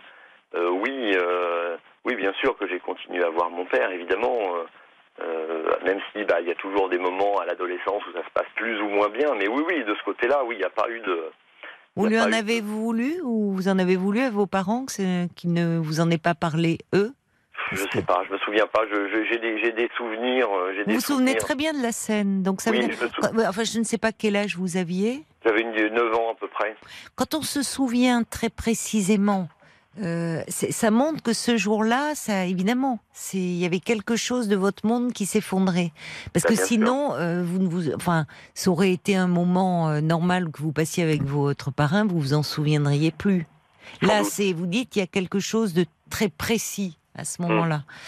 Euh, quand je, quand on parle de, vous savez, quand je parlais d'abandon, euh, il y a la- la- la- notre vie est faite de, de séparations depuis notre naissance qui sont plus ou moins bien vécues, euh, plus ou moins bien digérées, sans pour autant que l'on ait été abandonné. C'est un sentiment d'abandon. Mm. Euh, alors, il y a peut-être quelque chose euh, euh, autour de cette scène que, que vous évoquez. Euh, il y a peut-être, euh, en tout cas, ce que j'entends aussi, c'est c'est la trahison. C'est-à-dire comme si euh, finalement euh, euh, on, on se on, se- on se moquait de vous, enfin comme si finalement on vous prenait, euh, euh, on vous racontait des histoires, on abusait de votre confiance, Un de la peu, confiance que vous oui. aviez placée en l'autre. Et dans vos histoires passées, euh, semble-t-il, ça s'est déjà produit, vous me dites, dans des histoires d'amour Oui. ou des femmes avec qui vous étiez, où tout d'un coup vous avez pensé qu'elles pouvaient vous tromper ou Tout à fait. et, et ça va. Alors, que, alors c'est ce qui est terrible, excusez-moi Caroline, je vous coupe. Ce qui est terrible, c'est que dans, dans mon histoire personnelle, c'est moi qui ai trahi en plus. c'est intéressant. Et, et c'est vrai qu'il y a un proverbe qui dit euh, qu'on n'aimerait pas euh, que les autres nous fassent euh, ce qu'on. Enfin voilà. et, Mm. et moi, j'ai trahi. Trahi, c'est-à-dire que vous avez été infidèle à une Voilà, femme, c'est ça, ça. D'accord. Elle l'a appris? Oui, bien sûr, c'était la, la mère de mes enfants et on s'est séparés par la suite parce que euh, parce que j'ai assumé, euh, j'ai assumé, euh, j'ai assumé ce qui s'était passé et, voilà quoi.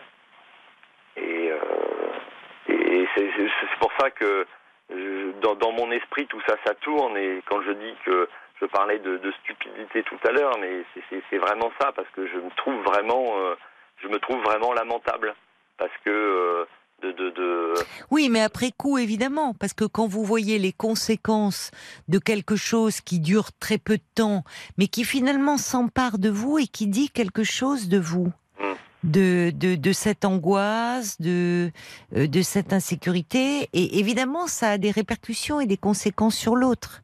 Qui, parce que vous dites, elle ne vous voit plus, elle, elle vous voit différemment, mais vous aussi. C'est-à-dire que cet autre, avec qui cette femme, avec qui vous étiez si en, si en phase, si en fusion, au point de la considérer comme votre double féminin, tout d'un coup, cette femme, vous voyez, c'est comme si euh, eh, vous passiez de l'amour à la haine. Cette femme qui était si merveilleuse, faite pour vous, cette femme vous ment, vous trompe. Donc, c'est qu'il y a, il y, a, il y, a, il y a quelque chose d'un peu clivé qui, euh, qui fait qu'il y a des choses en vous qui cohabitent, mais qui parlent de vous et de quelque chose qui demeure douloureux, auquel je vous crois, hein, vous n'avez pas accès. C'est-à-dire que euh, qui a pu être refoulé et tout ce qui est refoulé, eh bien, euh, revient. à notre conscience. Et quand ça revient, quand ça vient toquer à, à notre conscience, ben ça revient euh, très fortement, très violemment. Alors, c'est un vrai problème, vous avez raison, Mm. parce que vous, finalement, vous vous mettez en échec. Oui, vous vous mettez en échec et vous vous en voulez après. Vous dites c'est lamentable. Et d'autant plus Donc ça que- accentue cette mauvaise image que vous avez de vous-même au fond. d'aut- D'autant plus que je, je, je me rends compte que je me rends compte que je, je me rends compte que je fais n'importe quoi. Hum, Mais vous Et ne pouvez pas vous empêcher, vous y ça- et je sais que Oui. ça va être la catastrophe. Oui. Oui, et mais j'y vais quand même. mais ça c'est mais ça une euh, conduite très autodestructrice. Hein. C'est donc là il y a quelque chose qui euh, qui se manifeste et qui demande à être interrogé. Vous dites d'ailleurs, vous ça tourne en boucle dans votre tête, j'imagine. Ça ne fait que Bah, vous rendre malheureux. Vous oui, analysez, que- mais je pense qu'il faut que vous voyez quelqu'un pour vous aider à comprendre. Qu'est-ce qui vous pousse à agir comme ça? Et quelle est cette souffrance qui est en vous? Qui finalement ne fait qu'accentuer, à la base, vous l'avez dit, ce manque de confiance en vous. Ah bah bien Qui sûr. à un moment vous amène à douter de l'autre, mais le fond du problème, il est en vous. C'est Mm. ce manque de confiance. Et malheureusement, après, eh bien, avec le- le- le- le- l'analyse que vous faites de la situation, vous vous en prenez un peu plus à vous-même en disant vraiment, je suis nul, c'est lamentable ce que j'ai fait, je détruis tout, je casse tout. Bien sûr. mais Comme un enfant qui casserait ses jouets, qui serait malheureux. Bon. Donc, moi, je, enfin, vraiment, je, je, si vous ne l'avez pas déjà fait, je pense que, vous savez, analyser seul, euh, au fond, on ne voit qu'à travers un prisme qui est Bien toujours sûr. le même. Mm. Et c'est là où c'est important de parler avec quelqu'un qui a une formation, qui va mettre en place Bien un sûr. dispositif d'écoute et qui va vous permettre de comprendre d'où elle vient, cette souffrance. Mm. Et pourquoi, finalement, vous vous retrouvez euh, toujours dans le même schéma. Qu'est-ce que vous rejouez bien malgré vous? Ouais, mais ça c'est un sacré problème parce que euh, c'est vrai que pouvoir euh, consulter un, un psychologue, euh, Mm. malgré tout, euh, c'est très onéreux. Euh, Pas et- toujours. Vous pouvez. euh, Il y a des il y a des centres euh, médico-psychologiques. Moi, euh, j'habite dans une région où il n'y en a pas beaucoup. Y a... oui, mais vous pouvez quand même demander. Vous pouvez Mm. demander. Oui, mais enfin, en même temps, euh, vous- alors vous pouvez aussi voir un, euh, un, psych- un thérapeute qui, a, qui est psychiatre et qui éventuellement, si vous avez euh, des revenus qui ne vous permettent pas euh, une prise en charge, peut vous faire une feuille d'assurance maladie. Il y a la question de l'argent, je l'entends, mais il y a aussi le question que vous, la question que vous vous sabordez dans votre vie Oui, bah, et que quelque chose se répète. Donc à un Quelque- moment, il faut peut-être essayer de comprendre. quelque part, j'en prends un peu mon parti en me disant, bah voilà, encore une fois, euh, bravo.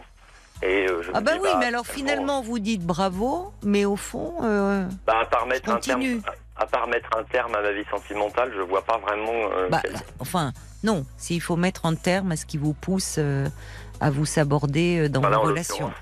Et il est jamais trop tard pour essayer d'avoir un peu plus confiance en, en vous-même. Ouais, à quoi bon? Parce que oui, là vous êtes défaitiste. Bah, Donc non, mais je suis désolée, mais là Oui, oui, vous êtes je- défaitiste, je sais bien, Olivier. je Et, franchement, c'est curieux parce que vous mettez en avant, vous savez que euh, le, le problème est en vous, Mm. et au fond, c'est comme si vous nommez le problème, mais vous le laissez en l'état. Bah, Pourquoi ah, C'est aussi un peu autodestructeur. On va Mm. pas développer ce soir, non, non, non, mais c'est un peu quand même révélateur de quelque chose. Mm. Bon, je continue à aller mal, à me faire du mal. Pourquoi? C'est la question. Ouais. euh, vrai- à se poser en écoutant. bah, Je dois, je vais Mm. devoir vous laisser, euh, Olivier, mais je pense vraiment que ça mérite que vous vous penchiez euh, là-dessus pour euh, pour aller mieux. Je vous remercie, Caroline, pour vos mots et vos conseils. Bon courage à vous. Au revoir. Merci, Caroline. Au Au revoir. revoir. Caroline Dublanche sur RTL. Parlons-nous. Voilà, c'est fini euh, pour euh, ce soir. Merci d'avoir euh, été là pour ce nouveau rendez-vous de la saison de Parlons-nous le dimanche soir. Belle nuit à vous. On se retrouve ce soir, bien sûr, à 22h.